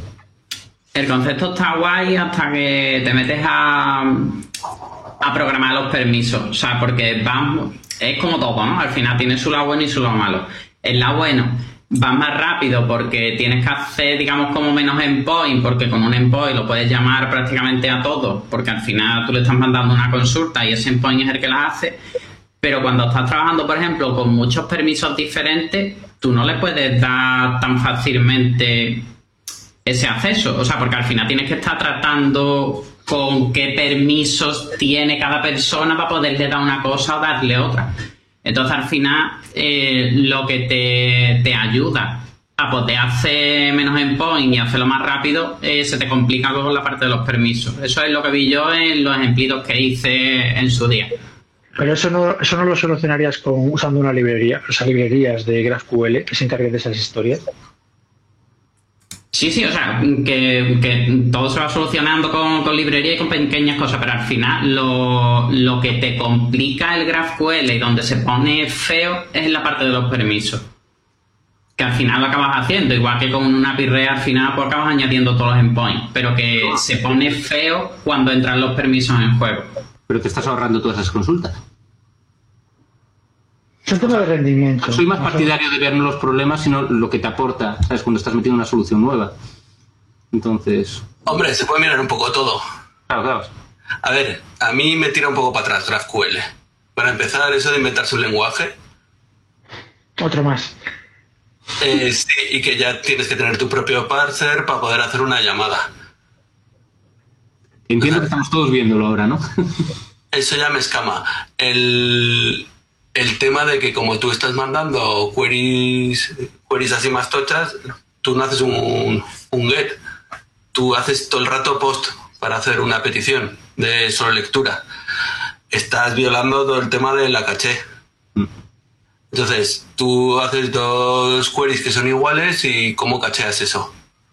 Luego ya empiezan a hacer la gente que si backend en el back, pero se complica todo y no me, no me gusta. Entonces entiendo que lo que se quiere resolver es el, el tema de que tú en una API REST pides y él te devuelve todos los campos y luego tienes una cosa que enlaza a otra y tienes que hacer un montón de peticiones, vale, eso es un tema a resolver. Pero por ejemplo, no sé si habéis visto alguno Vulkan. ¿no? Bueno, pues estos dicen, vale, en HTTP2 tú puedes coger y hacer un server push. Tú pides una cosa y él te empuja ahí varias peticiones. La idea es hacer un, ¿cómo se llama esto? Un, un middleware, un proxy que habla con REST hacia el backend y él te gestiona todo el, tú haces una petición y él te hace push de todas las peticiones que enlazarías tú. Entonces, en vez de hacer una, o sea, una más n llamadas, tú le haces una y él ya te pusea todas las demás. Simplemente tienes que escucharlas. Y le puedes lo que dices, otros, lo que dices- a decir qué campos quieres, cuáles no. Entonces tendrías todo lo de GraphQL, pero con un con peticiones que a las que le funciona la caché. Al final, como no hay clientes, tiene también una capa de emulación de GraphQL en el cliente. Pues me lo archivo para verlo porque tiene buena pinta. Hombre, yo lo que he visto por ahí de GraphQL, no lo he usado en ningún proyecto todavía, pero lo he curiosado un poco y, claro, el tema es usar librerías. Si te tienes que curar tú el parser, etcétera, etcétera, lo tienes jodido, pero el, usando librerías en principio y cada cuando, o sea, según la consulta se vea qué objetos, qué objetos intervienen para resolver esa consulta y esos objetos tienen sus permisos y si, y si algún permiso no se puede cumplir, pues das un error. Sí, pero después también tiene el problema de que esa librería la tienes que usar tanto en frontend si quieres usar frontend por un lado como en el backend para hacer el backend. O sea, al final tiene dos librerías. Eh, una para el front y otra para el back. Os veo, os veo que habéis sufrido poco con el tema de la latencia y el REST. A ver, te estoy diciendo una opción que es como un REST con esteroides.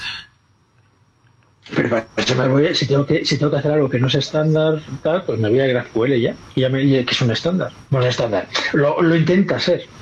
Bueno, eh, la especificación que ha dicho una de las tres compañías de internet, que como está el tocha, todo el mundo dice, ah, vale. Sí, creo que es Netflix la que lo ha sacado, me parece. Creo. Facebook. Había GraphQL y Raptor, que es otra, que bueno, eh, más de lo mismo. Pero bueno, bueno, ¿sabes si tienes experiencia con el asunto?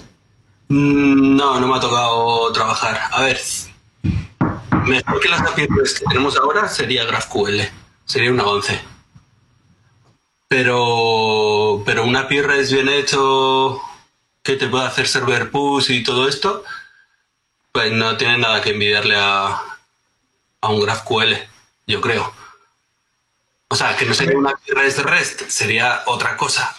Es que la, el HTTP2, eh, eh, aprovechándolo, eh, eh, o sea, por ejemplo, el HTTP2, por una, bueno, si que no lo sepa, por una conexión TCP/IP, una única conexión, eh, puedes mandar varias peticiones y, la- y- y que también lo podrías hacer con pipe lining en el HTTP 1.1. Pero una de las cosas que es flipante, por ejemplo, es que las, si no recuerdo mal, las respuestas pueden ir fuera de orden decir, puede responder en diferente orden que tú has pedido cosas por esa conexión. Y la parte de push que comenta Javier es que si el servidor cree que vas a hacer una petición pero no se la has hecho, te puede mandar la respuesta a esa petición que tú no has hecho. Por si acaso la vas a hacer en el futuro, pues allí ya tienes cacheada la respuesta y si no, pues la ignoras. ¿sabes? O, o te la metes en caché y si no la usas, pues no la usas. ¿no? Se presta un poco al abuso, pero bueno, bien usado.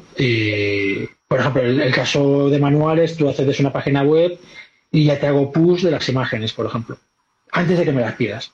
Y antes de que pases el Doom. Y estás pasando el Doom ya te están llegando imágenes, por ejemplo, ¿no? Que a lo mejor imágenes es mala idea porque ya las tienes cacheadas y no es buena idea que las mandes. Pero bueno, es un ejemplo de un uso de, del push de server, ¿no?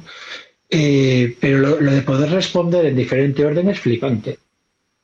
por ejemplo, que es uno de los problemas gordos de HTTP. Y no solo en diferente orden, sino que puedes ir mezclando las respuestas, ¿no? Va como, van paquetadas las respuestas por trocitos, fragmentos, ¿no?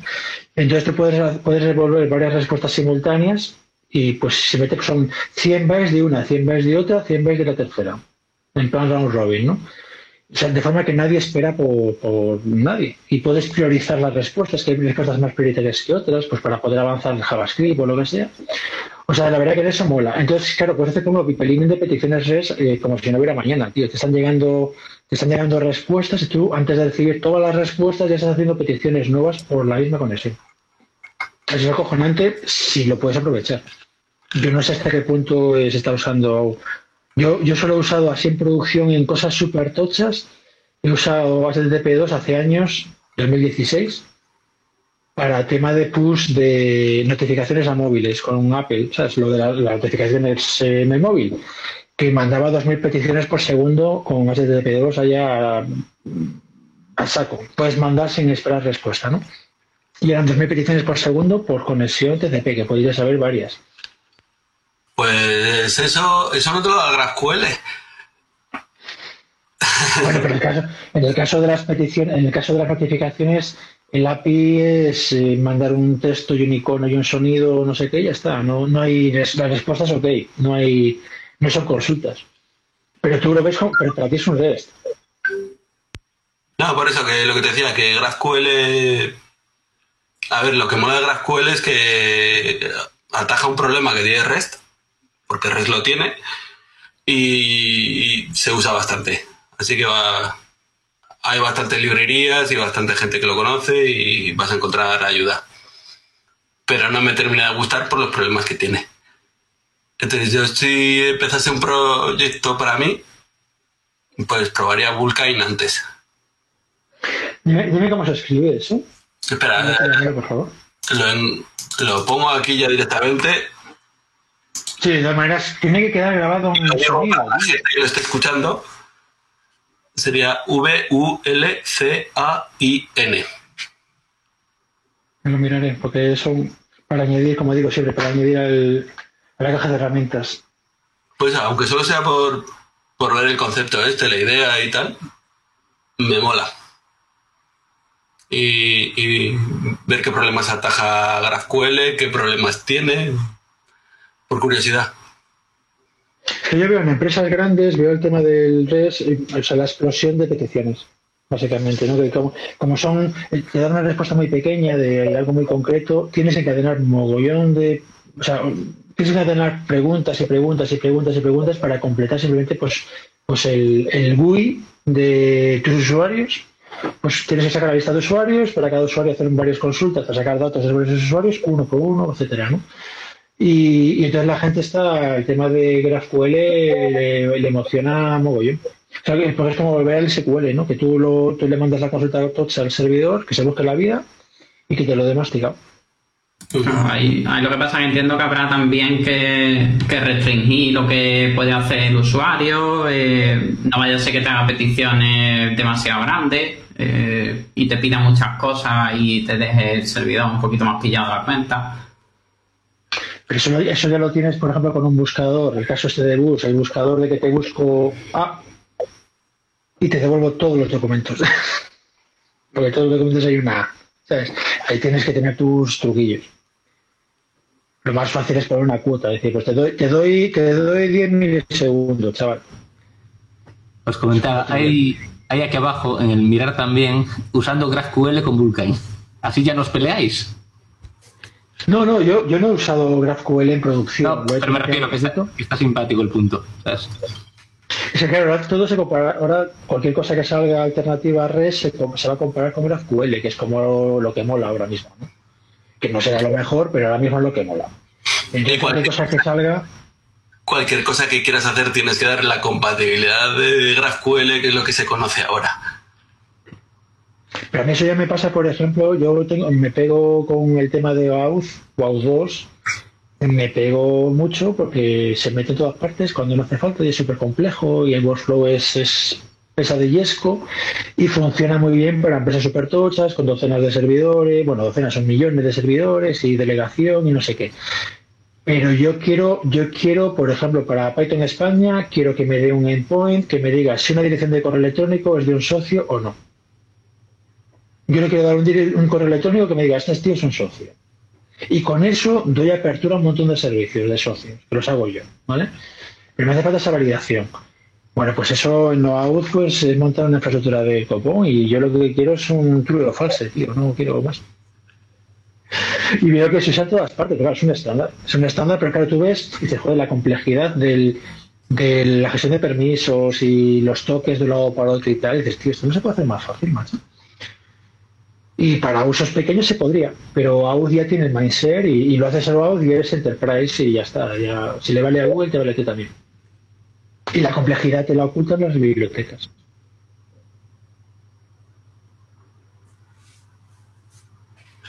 Pero cuando quieres implementarlo tú, lo flipas. Que yo que he hecho OpenID y cosas así, dices, tío, macho, esto es, esto es, es excesivo para el problema que resuelve. Si te lo resuelve una biblioteca, pues te da igual. Salvo por temas de seguridad y que alguien mete la pata y tal, ¿no? Pero para lo que tú quieres, que es autenticarte en el blog y poner en el blog un post autenticado con correo electrónico, es, es overkill total. Bueno, hoy, hoy vamos a terminar pronto, me parece. Se nota que ha sido una semana intensa porque mira que hay temas con lo del pattern matching. Prometo que me lo voy a mirar para daros por saco la semana que viene. Para llevaros la contraria y tal. A ver, sí es un riesgo que aumente la, la sintaxis de Python. Y Eso no es un riesgo, es un hecho. O sea, la, la aumenta. a ver, no lo digo. A mí este cambio no me parece mal, ¿vale? Pero, pero sí que hay como muchos cambios que se quieren hacer y no todos son para mejor. Entonces sí que da un poco de miedo de cómo va a acabar Python. Había un comentario, en un, creo que incluso en uno de los mensajes que mandé para que, se mirase hoy si había ganas, tres o cuatro enlaces. Había un comentario que era guay, que era en plan, bueno, Python triunfó porque era un lenguaje pequeñito, regular, eh, fácil de aprender, intuitivo y tal, ¿no? Y, y reemplazó otros lenguajes pues más exagerados, más, más bestias, ¿no? Más gordos y más difíciles. Y, y ahora estamos esperando que salga el lenguaje pequeñito y tal que reemplace Python, porque Python ya es una cosa bizarra, gorda y, con un montón de irregularidades y sintaxis extrañas y arrobas y cosas. Entonces tiene que salir otro, el que reemplace Python. Y Python tiene, tre- tiene veintitantos años o treinta y con nuevo ya toca, tío. Python era fácil de leer, pero no era simple. O sea, el tema de las metaclases, Pero que no usa metaclases, tío. No lo sabe ni Dios. a ver, ¿quién es usuario de cuenta que multa. las usa todo el mundo. Sí, bueno, bueno. Sí. O sea, Quitando que, quitando que hagas un framework y tal, no las metaclases en general te, te mueres si no has visto metaclases. Bueno, no has visto.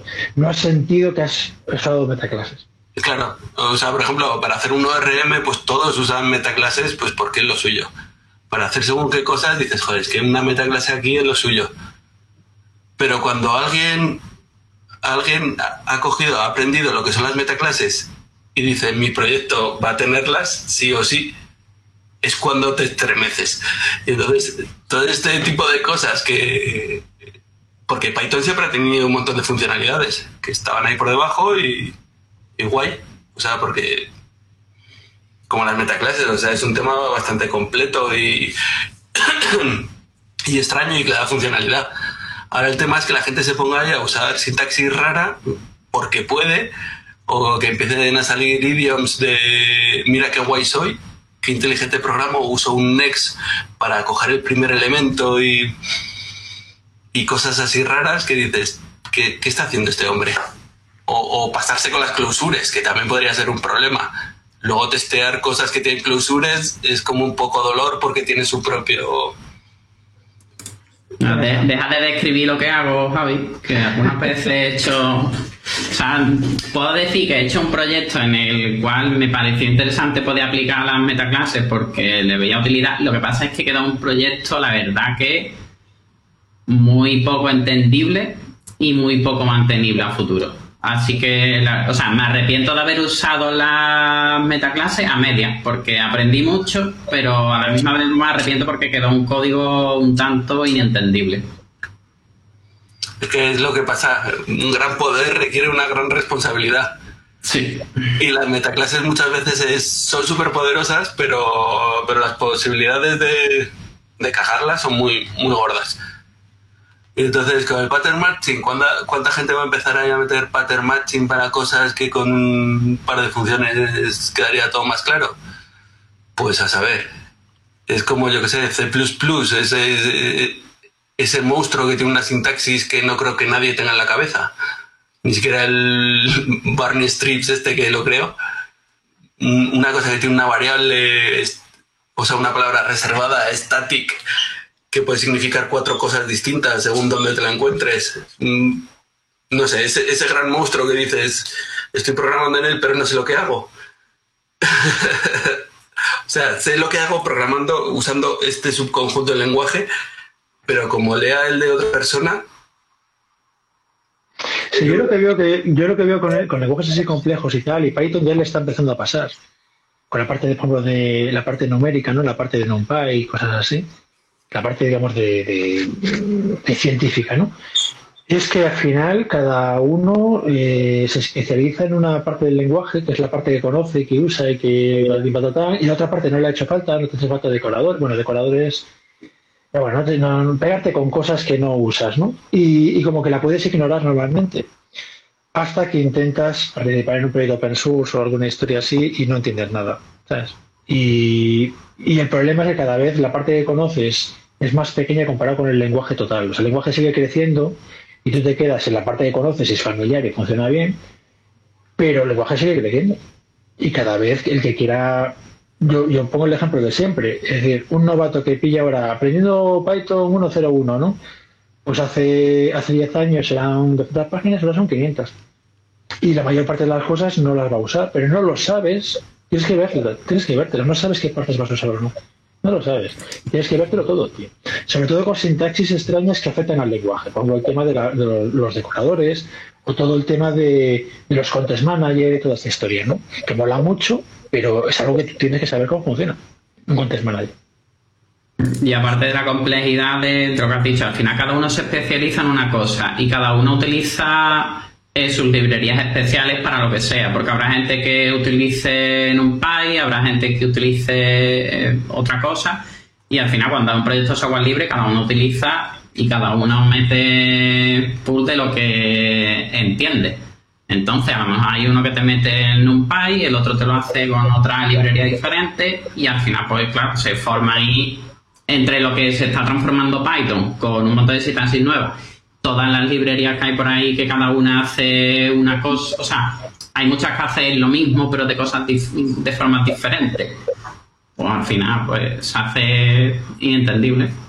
Sí, pero hay una, hay una ventaja que es que, claro, si de repente hay una sintaxis eh, estándar para hacer esto, pues para cubrir esa necesidad, antes cada uno se lo curaba a su manera, por decirlo de alguna manera, ¿no? Pues hacía su switch, pues eso, eh, con un diccionario, etcétera, ¿no? Que es lo que hemos hecho todos. Pues de repente hay la forma oficial de hacerlo. Entonces, antes en ibas hablando de proyecto en proyecto, open source, ¿no? El típico caso de, bueno, quiero mandar un fax y tenías que ver cómo hacía el switch, por decirlo, por poner un ejemplo, ¿no? Y cada uno lo hacía como le parecía y tal. Y ahora pues tienes la forma buena y correcta de hacerlo. Si puedes usar Python 10 y no sé qué. Sí, lo mismo que el operador ternario, que había mucha gente que hacía no sé qué, or, otra cosa. Por ejemplo. El AND y el OR usado de forma extraña. Entonces se había Sí. el Con, operador. con propagación de valores, con propagación de valores, que es algo que es muy bizarro en Python.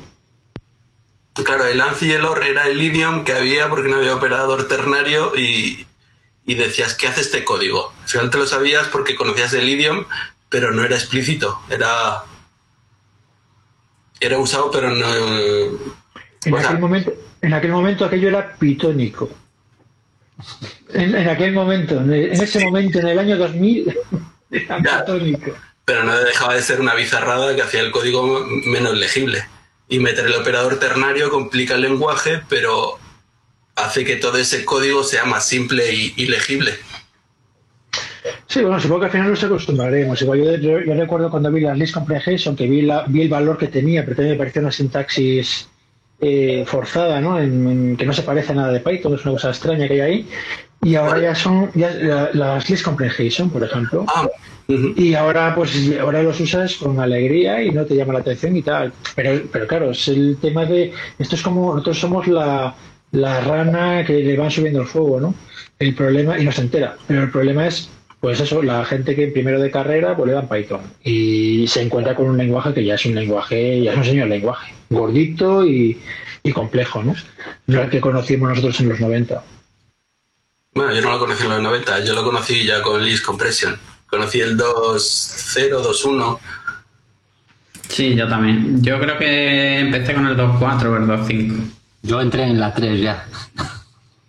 Eh, macho, eh, acabo de cumplir años, tío. No Que me lo que que es simpático porque me leyera una documentación de Python de la 2.7 y entré en la 3. Entonces, como que, eh, ¿qué cojones? Había cosillas así como, aquí algo no me cuadra. Y yo, ah, vale, cambiaron todo aquí. Guay, bien. Que alguien me lo avise. Está bien. A mí lo que me parece hecho- que no parece nada es el, el From Future Import True. True. Sí, el true era una cosa que se metió en el lenguaje en la 2, puede ser. Creo que me suena que fue la 2, pero hablo de memoria. O Eh, True, true lo- podías poner, podías poner por ejemplo, true igual a 0, falsa igual a 1, y entonces el programa hacía cosas muy raras. Se podía hacer. Durante una- un breve espacio de tiempo se pudo. Luego se pasó que fuera una palabra reservada. Mira, el mismo, el mismo caso que con el tema de, de, claro, true y false, pues para en aquel momento podían ser variables que usabas en tu programa, ¿no? Y de repente pasaron a ser cosas reservadas que posiblemente obligaron a tocar bastante código. ¿Hasta cuándo eran todo objetos? Antes eran todo, antes de que fueran palabras reservadas, ¿hasta qué versión? El true y el false dices.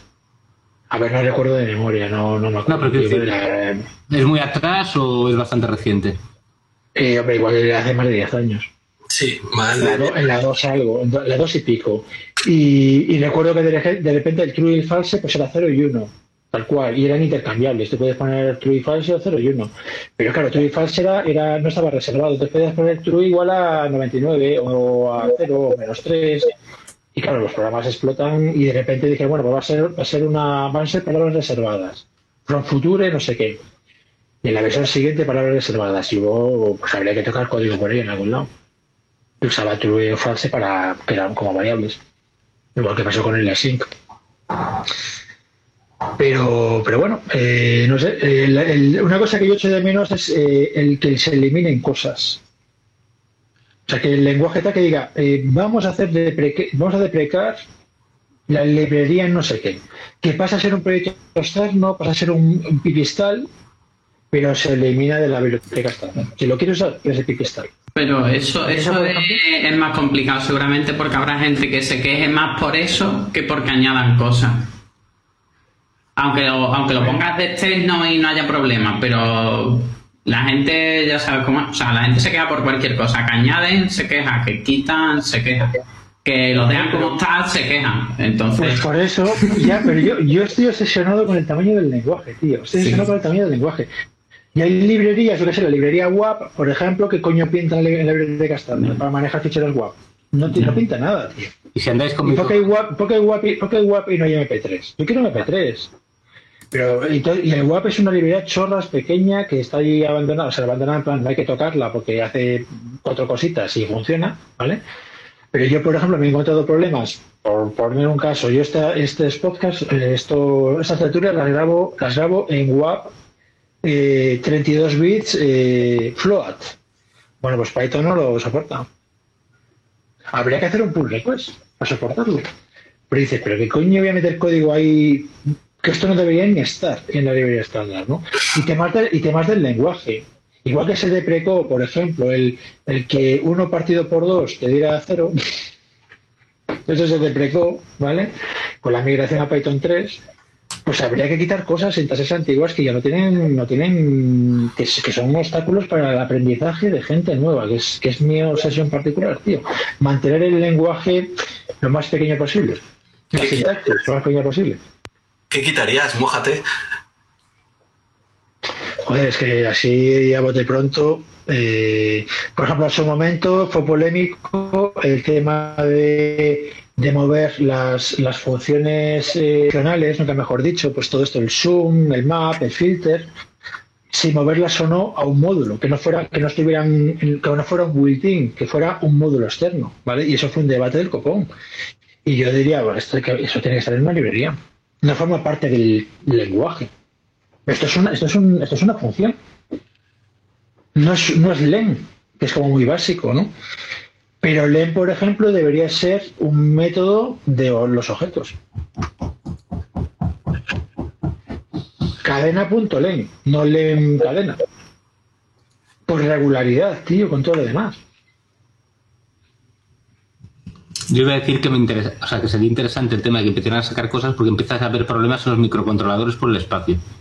Ahora con el famoso MicroPython y demás, al final estás, hay un montón de cosas que están prescindiendo de ellas en el lenguaje MicroPython porque es que es imposible meter todo en un pequeño microcontrolador con el tamaño de lo que está creciendo el lenguaje. Entonces hay un montón de cosas que ya te las están limitando por porque es un microcontrolador. Entonces, si fuera una base muy pequeñita, yo podría saber que esa base está por narices y el resto incorporar lo que necesita para el proyecto, no el total de Python. Una cosa, una cosa que me fascinó de C, yo, yo cuando empecé a programar, bueno, empecé con el BASIC, como los de mi generación, y luego pasé del BASIC al ensamblador, porque eran 8 bits, máquinas sencillas, ¿no? Y, mucho tiempo después me dice, y una de las cuando, cuando ya, ya eran 16 bits las máquinas, pero una de las cosas que me fascinó de C es que C son como 13, 13 palabras reservadas, no tiene más. Toda, toda, la, toda la potencia, bueno, a ver, la potencia te la da el lenguaje, pero digamos, todas las funcionalidades, yo sé, el print es una librería. No tienes, el seno y el coseno es una librería. Tú si vienes del BASIC, eso forma parte del BASIC print y los for y no sé qué, forma parte del basic, pero C, lo, que son funcionalidades que no son lo mínimo imprescindible para escribir código son librerías externas. Y eso, por, eso en Python, cosas como que el print haya pasado a ser una función, por ejemplo, que es una cosa así como rara para la gente antigua, tiene la utilidad, por ejemplo, de que una función la puedes sobrecargar. Una función la, reescribes, una función la, la sobrecargas. Pones print 2 y luego pones print igual a print 2 y hace cosas.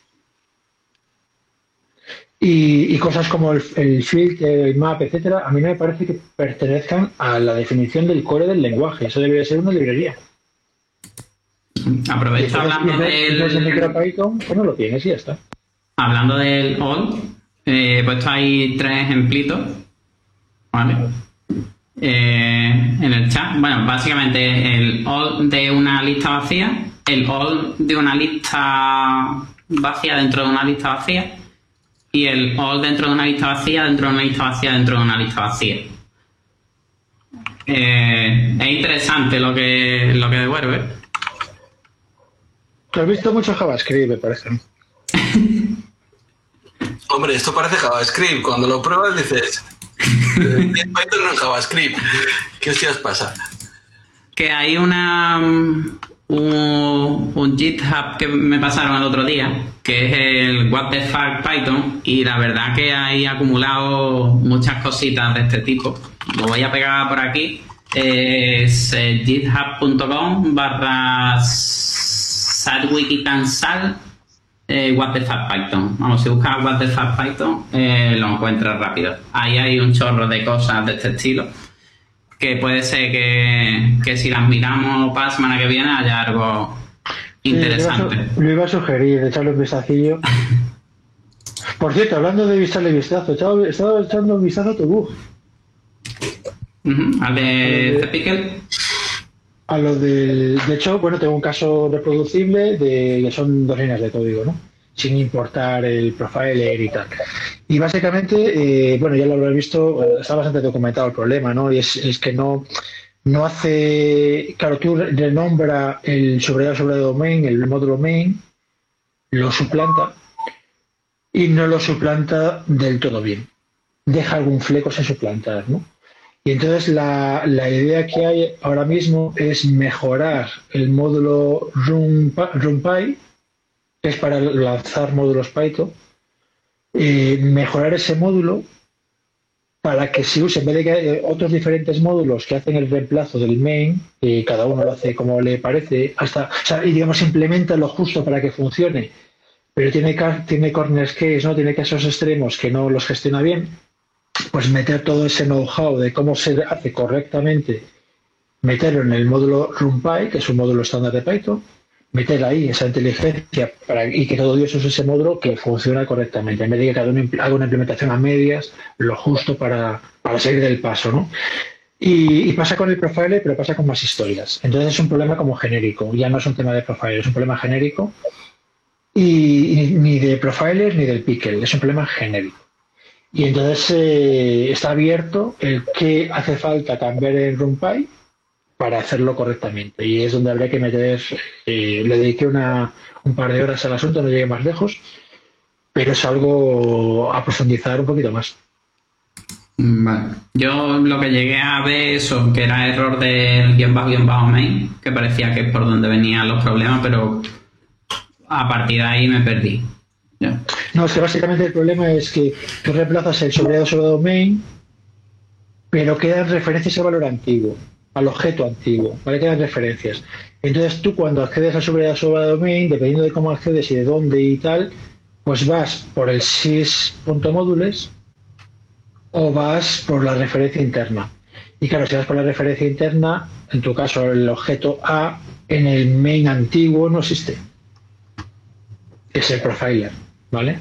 Y entonces ese es el problema. Entonces, el cómo reemplazar correctamente todas las referencias es un tema que no es trivial y que nadie hace bien lo justo para que le funcione, ¿vale?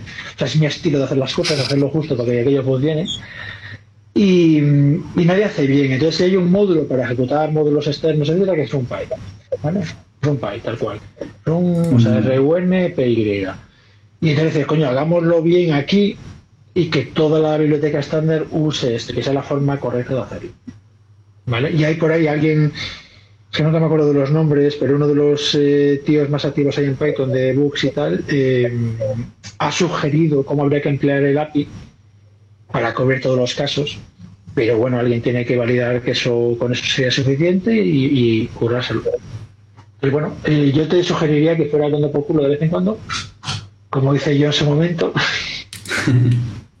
yo venía aquí a hablar de bug, pues de vez en cuando decir, bueno, a ver, profundizar un poquito más, no sé qué. Pero bueno, eh, yo lo que te he estado contando, eh, bueno, me he visto código, Mm. pero básicamente eh, eh, es tirando del hilo de busca referencia en bugs, ¿no? Y, y- y hay discusión antigua sobre el asunto. Solo que como que a nadie le ha interesado tirar por ahí, igual que mi bug a nadie le molestaba y, y- y, bueno, languidece, ¿no? No porque sea necesariamente difícil, sino porque hace falta meterse y que te moleste y dedicarle tiempo para, para captar las, las complejidades ocultas que no son evidentes y tal, y al final lo resuelves con cuatro líneas de código y ya está, ¿no? Pero llegar ahí a ese estado zen de cuatro líneas de código es eh, una semana de, de por la noche irte a dormir con, dándole vueltas, ¿no?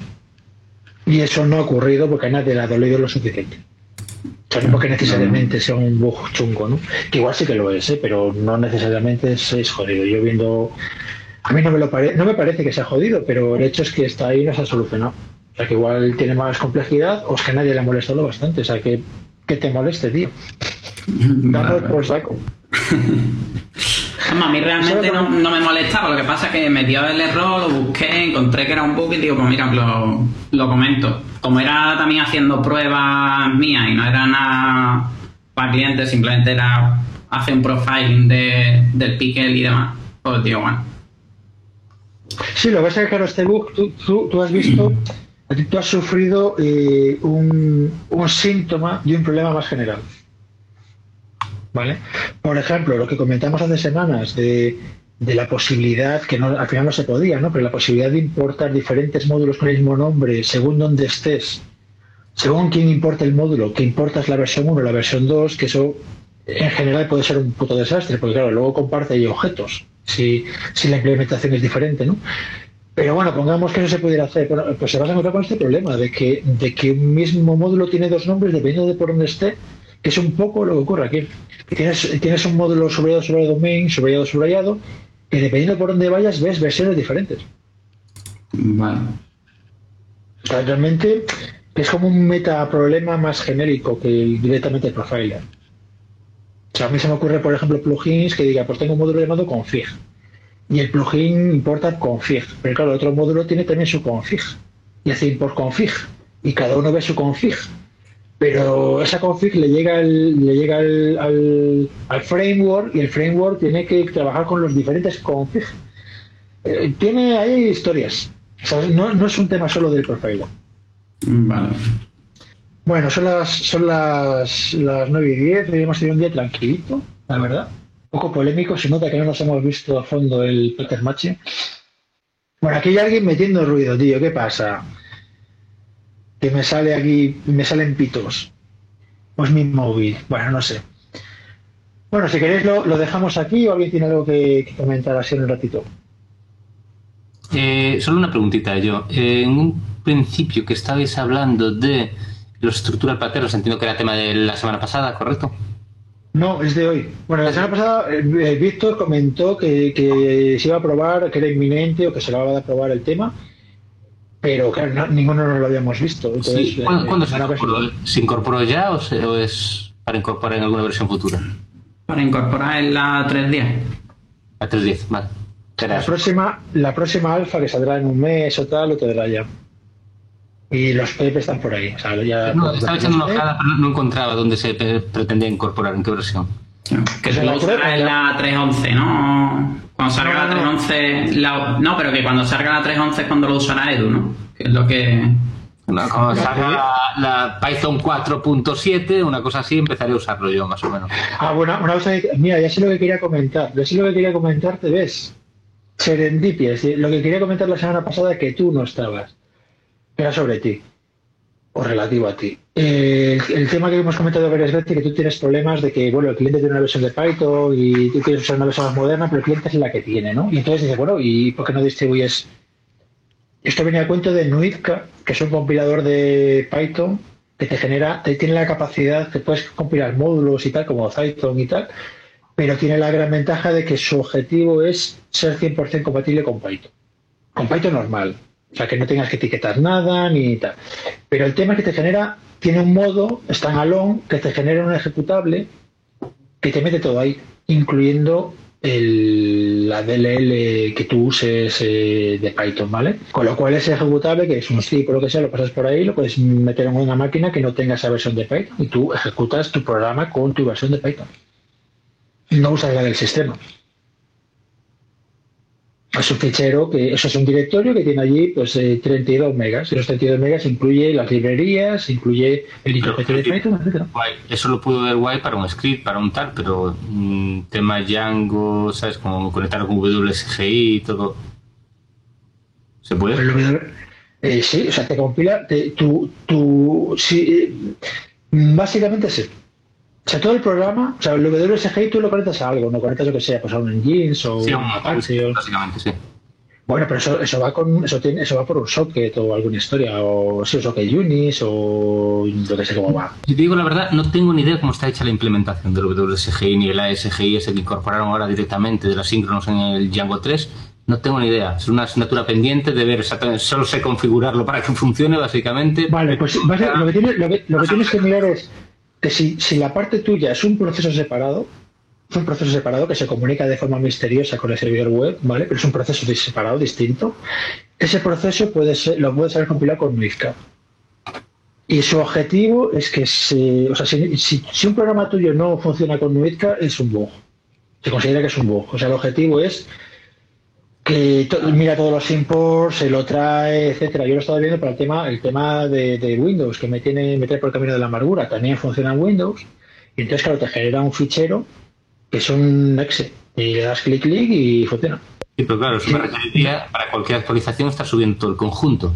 ¿Qué más te da? 30 megas, rsync, fuera. Ya está. Pues hoy en día, a ver, eh, hoy en día subir 30 megas o 200 megas no sería un problema. Me hace cambiar la forma de trabajar solo. No, no, me refiero, me refiero, pero claro, también el problema de, de seguir manteniendo, seguir usando versiones antiguas de Python porque estás en Red Hat y no sé qué, tiene sus propios costes también. Pero bueno, era, me era que, te lo, que lo curioso es, es un proyecto que se llama Nuizka, que es N-U-I-K, no, N-U-T-K-A, y lleva ya años por ahí circulando. Y lo puedes compilar a, lo compila a, C++, me parece, pero a ti te da igual, o sea, te da un, te da un binario al final. y puedes compilar módulos, puedes compilar módulos eh, para que sea un módulo importable o puedes compilar programas enteros. Y cuando compilas programas enteros, tiene la opción de crear un standalone, que es un único fichero zip o lo que sea, que lo tienes todo ahí. O sea, incluso, incluso usas NumPy, usas Matplotlib, etcétera, y te lo mete todo ahí. No dependes de nada que tienes instalado en el sistema. Voy a curiosidad. Y ya lo que quería comentarte la semana pasada, eh, me acabo de acordar. Perfecto. Vale, yo voy a comentar también otra cosa que no tiene nada que ver con Python, pero que se habló hace unas tres semanas. Lo que pasa es que también era para comentárselo a Edu. Que era cuando hablasteis sobre las ligaduras. La perdón. Eh, o sea, Ah, la- lo de- las fuentes que tengan ligaduras. Hmm. Eh, claro, mm, me puse a mirar y demás, y el problema de las ligaduras es que dos caracteres te lo transforman en uno. No, no, no te los transforma visualmente en pantalla solo. Claro, sí, pero te lo transforma visualmente. Entonces, ¿cuál es el problema? Que si yo estoy, por ejemplo, usando Bing y tengo mi columnita y me quiero ir 10 líneas más abajo a ese carácter, no me estoy yendo a ese carácter en verdad.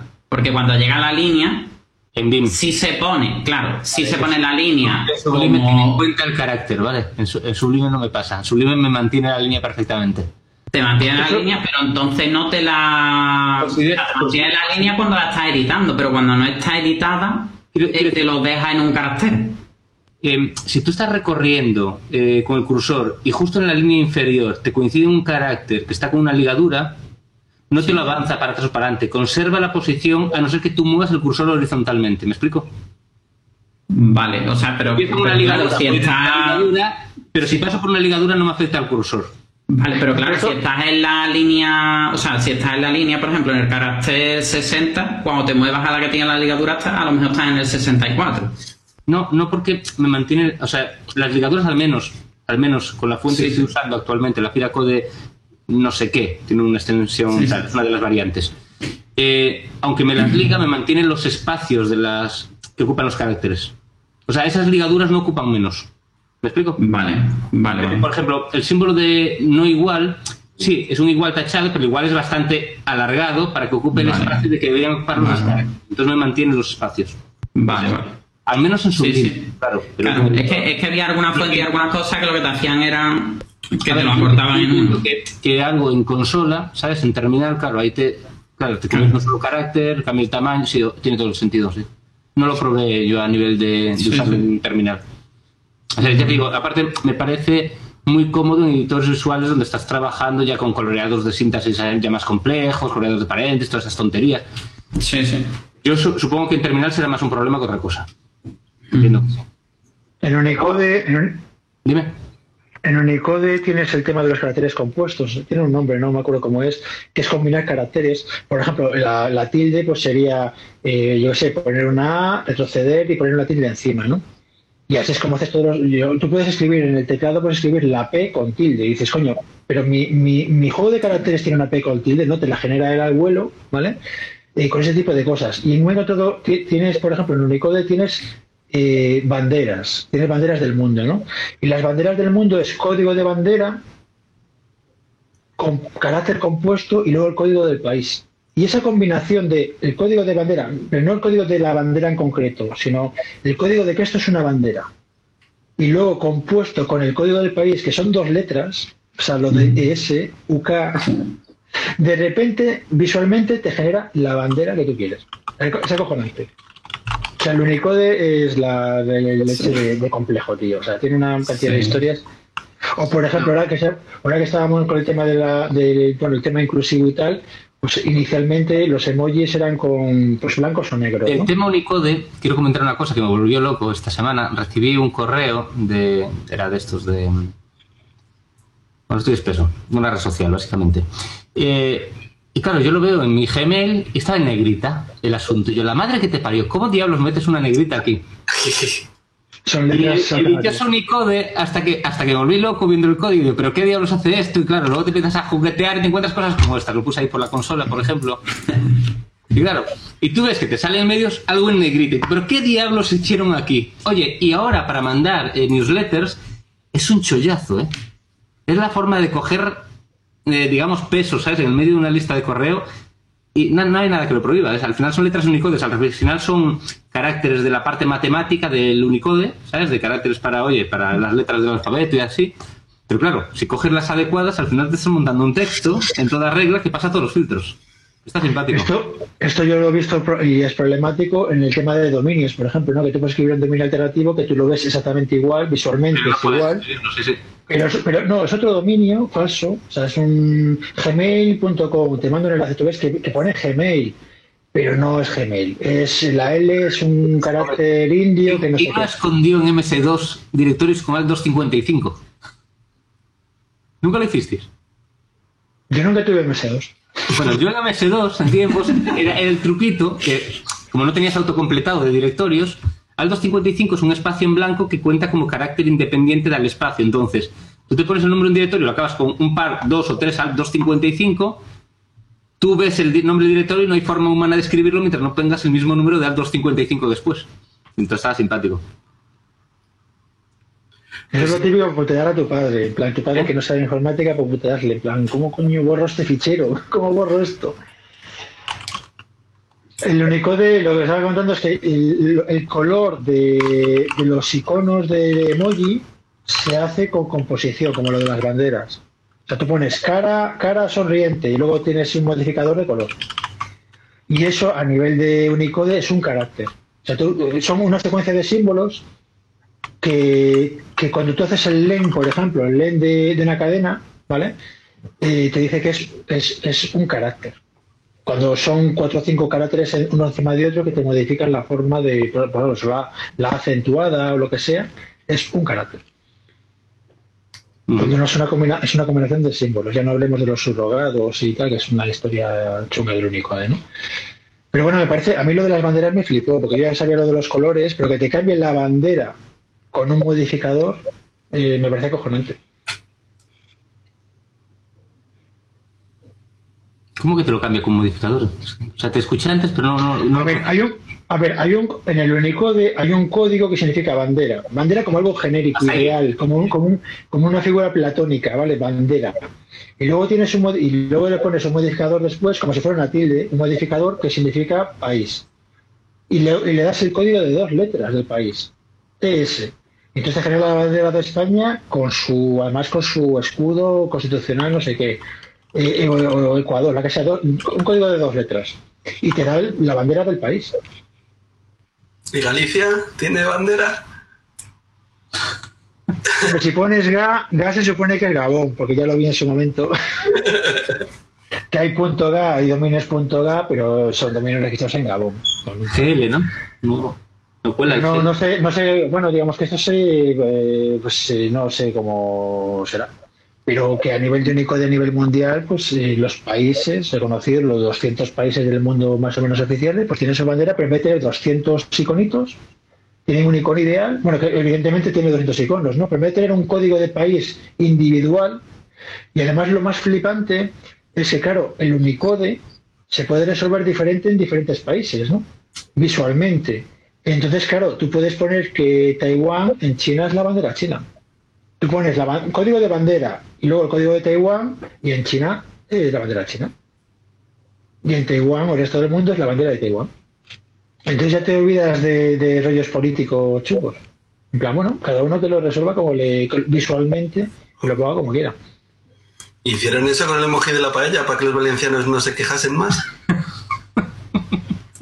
Yo lo de los modificadores es una parte que es muy flipante, porque claro, a la hora de, a la hora, por ejemplo, de normalizar, de poder comparar textos, ¿no? Yo estoy aburrido, por ejemplo, de, programas que cuando le das ordena- ordenación alfabética, las tildes te las pone al final o al principio, ¿no? No te las clasifica en su posición, tío. O sea, la E acentuada es una E, o sea, para comparar, ¿no? Pues claro, lo- la- la- los, los americanos, que el Unicode es una cosa que le obligan a meter, pero que le porta tres narices, pues la E acentuada la, eh, se- no es la misma letra que una E normal. Y a mí me fastidia mucho porque cuando tengo que hacer búsquedas o lo que sea, pues que la E, los espa- lo- los- las tildes, pues tienes que buscarlas a mano y cosas así, ¿no? Y, y, de hecho yo aprendí el tema del collation, que no sé cómo traducirlo en castellano, eh, y tengo mis batallas en muchos proyectos para que hagan un import Colation y lo usen para clasificación alfabética. Es que cada idioma tiene su colation distinta. ¿Perdona? Que cada idioma tiene su colation distinta. Sí, pero es que, pero es que está definido en el, en el Unicode, está definido. El Colation universal. Hay un colation Un, un montón de- sí, hay- en- creo que en la librería de IZU, me parece, IQ, de Python, no sé qué estándar este. que, que mide un huevo porque tiene la de Dios de reglas, pero a ti te la pela las reglas. O sea, tú importas la librería y la usas. Y lo metes en el, en el short, le metes el colation y que se busque la vida. Y entonces te considera mayúsculas y minúsculas iguales. Por ejemplo, eh, la ñ eh, te la reconoce como una letra que va después de la, de la n, ¿no? Y sobre todo las tildes, tío, las tildes eh, son a la hora de comparar son equivalentes a las de sin tilde. Y eso, por ejemplo, eh, no hay proyecto que tenga caracteres internacionales que no tenga mi batalla con ellos, para que metan el colation como Dios manda, empezando por el puto código de los cojones, el, el multimedia, ¿no? Que sí que hacéis búsquedas de películas. Y las, tildes te tienen en la miseria, tío. Bueno, lo dejamos por hoy, son y 26. O tenemos cuatro minutos más. ¿O sea, alguien quiere A mí me acaban de cenar, así que chicos, encantado y nos vemos la semana que viene por mi parte. ¿Vale? A ver si nos vemos, nos vemos el pattern matching. Coño, vamos a, va- vamos a bajarnos el código fuente, que todavía no hay alfa, bajarnos el código fuente, compilarlo y ya poder probar el, el intérprete de 310 con pattern matching para probarlo. Yo me voy a hacer un código chulo que me guste para... yo me voy a encargar de apoyarlo. Y Jesús se va a encargar de... no me guste. No, no, los, yo no- de- los demás, los demás tengo- ¿dónde os posicionáis? No tengo, no tengo en, casi to- otro. en- en casi todos los temas de sintaxis soy ambivalente, porque sí que reconozco, eh, por ejemplo, la elegancia, ¿no? De, por ejemplo, cuando fue la list comprehension, pues que al principio se te, bueno, se- es una cosa muy alienígena, pero reconoces que es muy bonito hacerlos y, y con el if allí, el for, el for y el if después del for, es, es una cosa súper guay. ¿sabes? pero eh, es, es un gusto adquirido. ¿sabes? O sea, tienes que pillarle el gusto, ¿no? Y luego, luego es una mejora, ¿no? Pero hay que pillarle el gusto. Y con muchas cosas me pasa así. Yo sé, la arroba para los decoradores, cuando lo vi dije, ¿qué mierda es esto? Yo ahora te da igual. Y queda muy claro que es un decorador, ¿no? Entonces, bueno, pues, eh, y bueno, el Warlus todavía no le pilla el gusto, estoy en ello. Pero una cosa que ha, dicho el Steering Committee es en plan, bueno, se ha discutido un mogollón de, de- sobre este tema, se acaba la discusión, votamos, votamos el Steering Committee, se acepta. Eh, es un hecho de la vida. Asume que vas a tener eh, el match, eh, o sea, el- el pattern matching. Que no lo quieres usar, tu problema, pero ya, ya se acabó de discutir sobre esto, ya está aprobado. Fue el sufrimiento que tuvo Guido en su momento y tal, que quería, quería conseguir consenso y no hubo manera de conseguir consenso. Al final alguien tiene que coger y decidir. Ya está, es así, la vida así. Pero creo que depliquen cosas, Nacho. O sea, hay que bu- buscar eh, esquinas del lenguaje para quitar. Hombre, el, con el What the fuck Python ya, ya podemos buscar unas cuantas. Sí, ahí hay unas poquillas. Bueno, pues lo dejamos aquí, si os parece, si os parece bien. Vale. Me parece bien. eh, Vale, a ver si la semana que viene yo me, me veo unas cuantas cositas y, y tengo más chicha. Voy a mirar lo de Vulkan, que, que no, como no he empezado con GraphQL en serio, me voy a mirar alternativas a GraphQL antes de que de haberme metido de verdad, ¿no? Y de la curva de aprendizaje y tal. Eh, muchas gracias por conectaros. Me, me encanta que, que ya seamos más o menos fijos Había poca gente hoy. y nos vemos la semana que viene. Igualmente. ¿No? Digo que había poca gente hoy comparado con otros días. ¿Qué tal la semana pasada estuvisteis? No, no lo recuerdo como, o sea, lo recuerdo como un día normal. Salvo que faltaste tú, que era, fue la novedad. Lo demás no lo recuerdo como un día normal y gorente. Pero que Algún día tenía que ser, un... ¿no? Algún día tenía que ser, básicamente. Pues nada, chicos. Bueno, ya, ya te han quitado, ya te han quitado el yeso, ya estamos... Sí, ya, ya, ya puedo levantarlo. Mira, hasta aquí llego. poco a poco. Venga, nos vemos. Bueno, venga, nos vemos la semana que viene. Hasta luego. Hasta luego. Buenas noches, chao. Podcast de Python en español. Tertulia Python en castellano. Cada martes una nueva sesión. Contacta con nosotros en python 2021 arroba podcast.jcea.es. En Twitter en arroba python-podcast. Puedes encontrar las grabaciones de otras sesiones en https podcast.jcea.es barra python.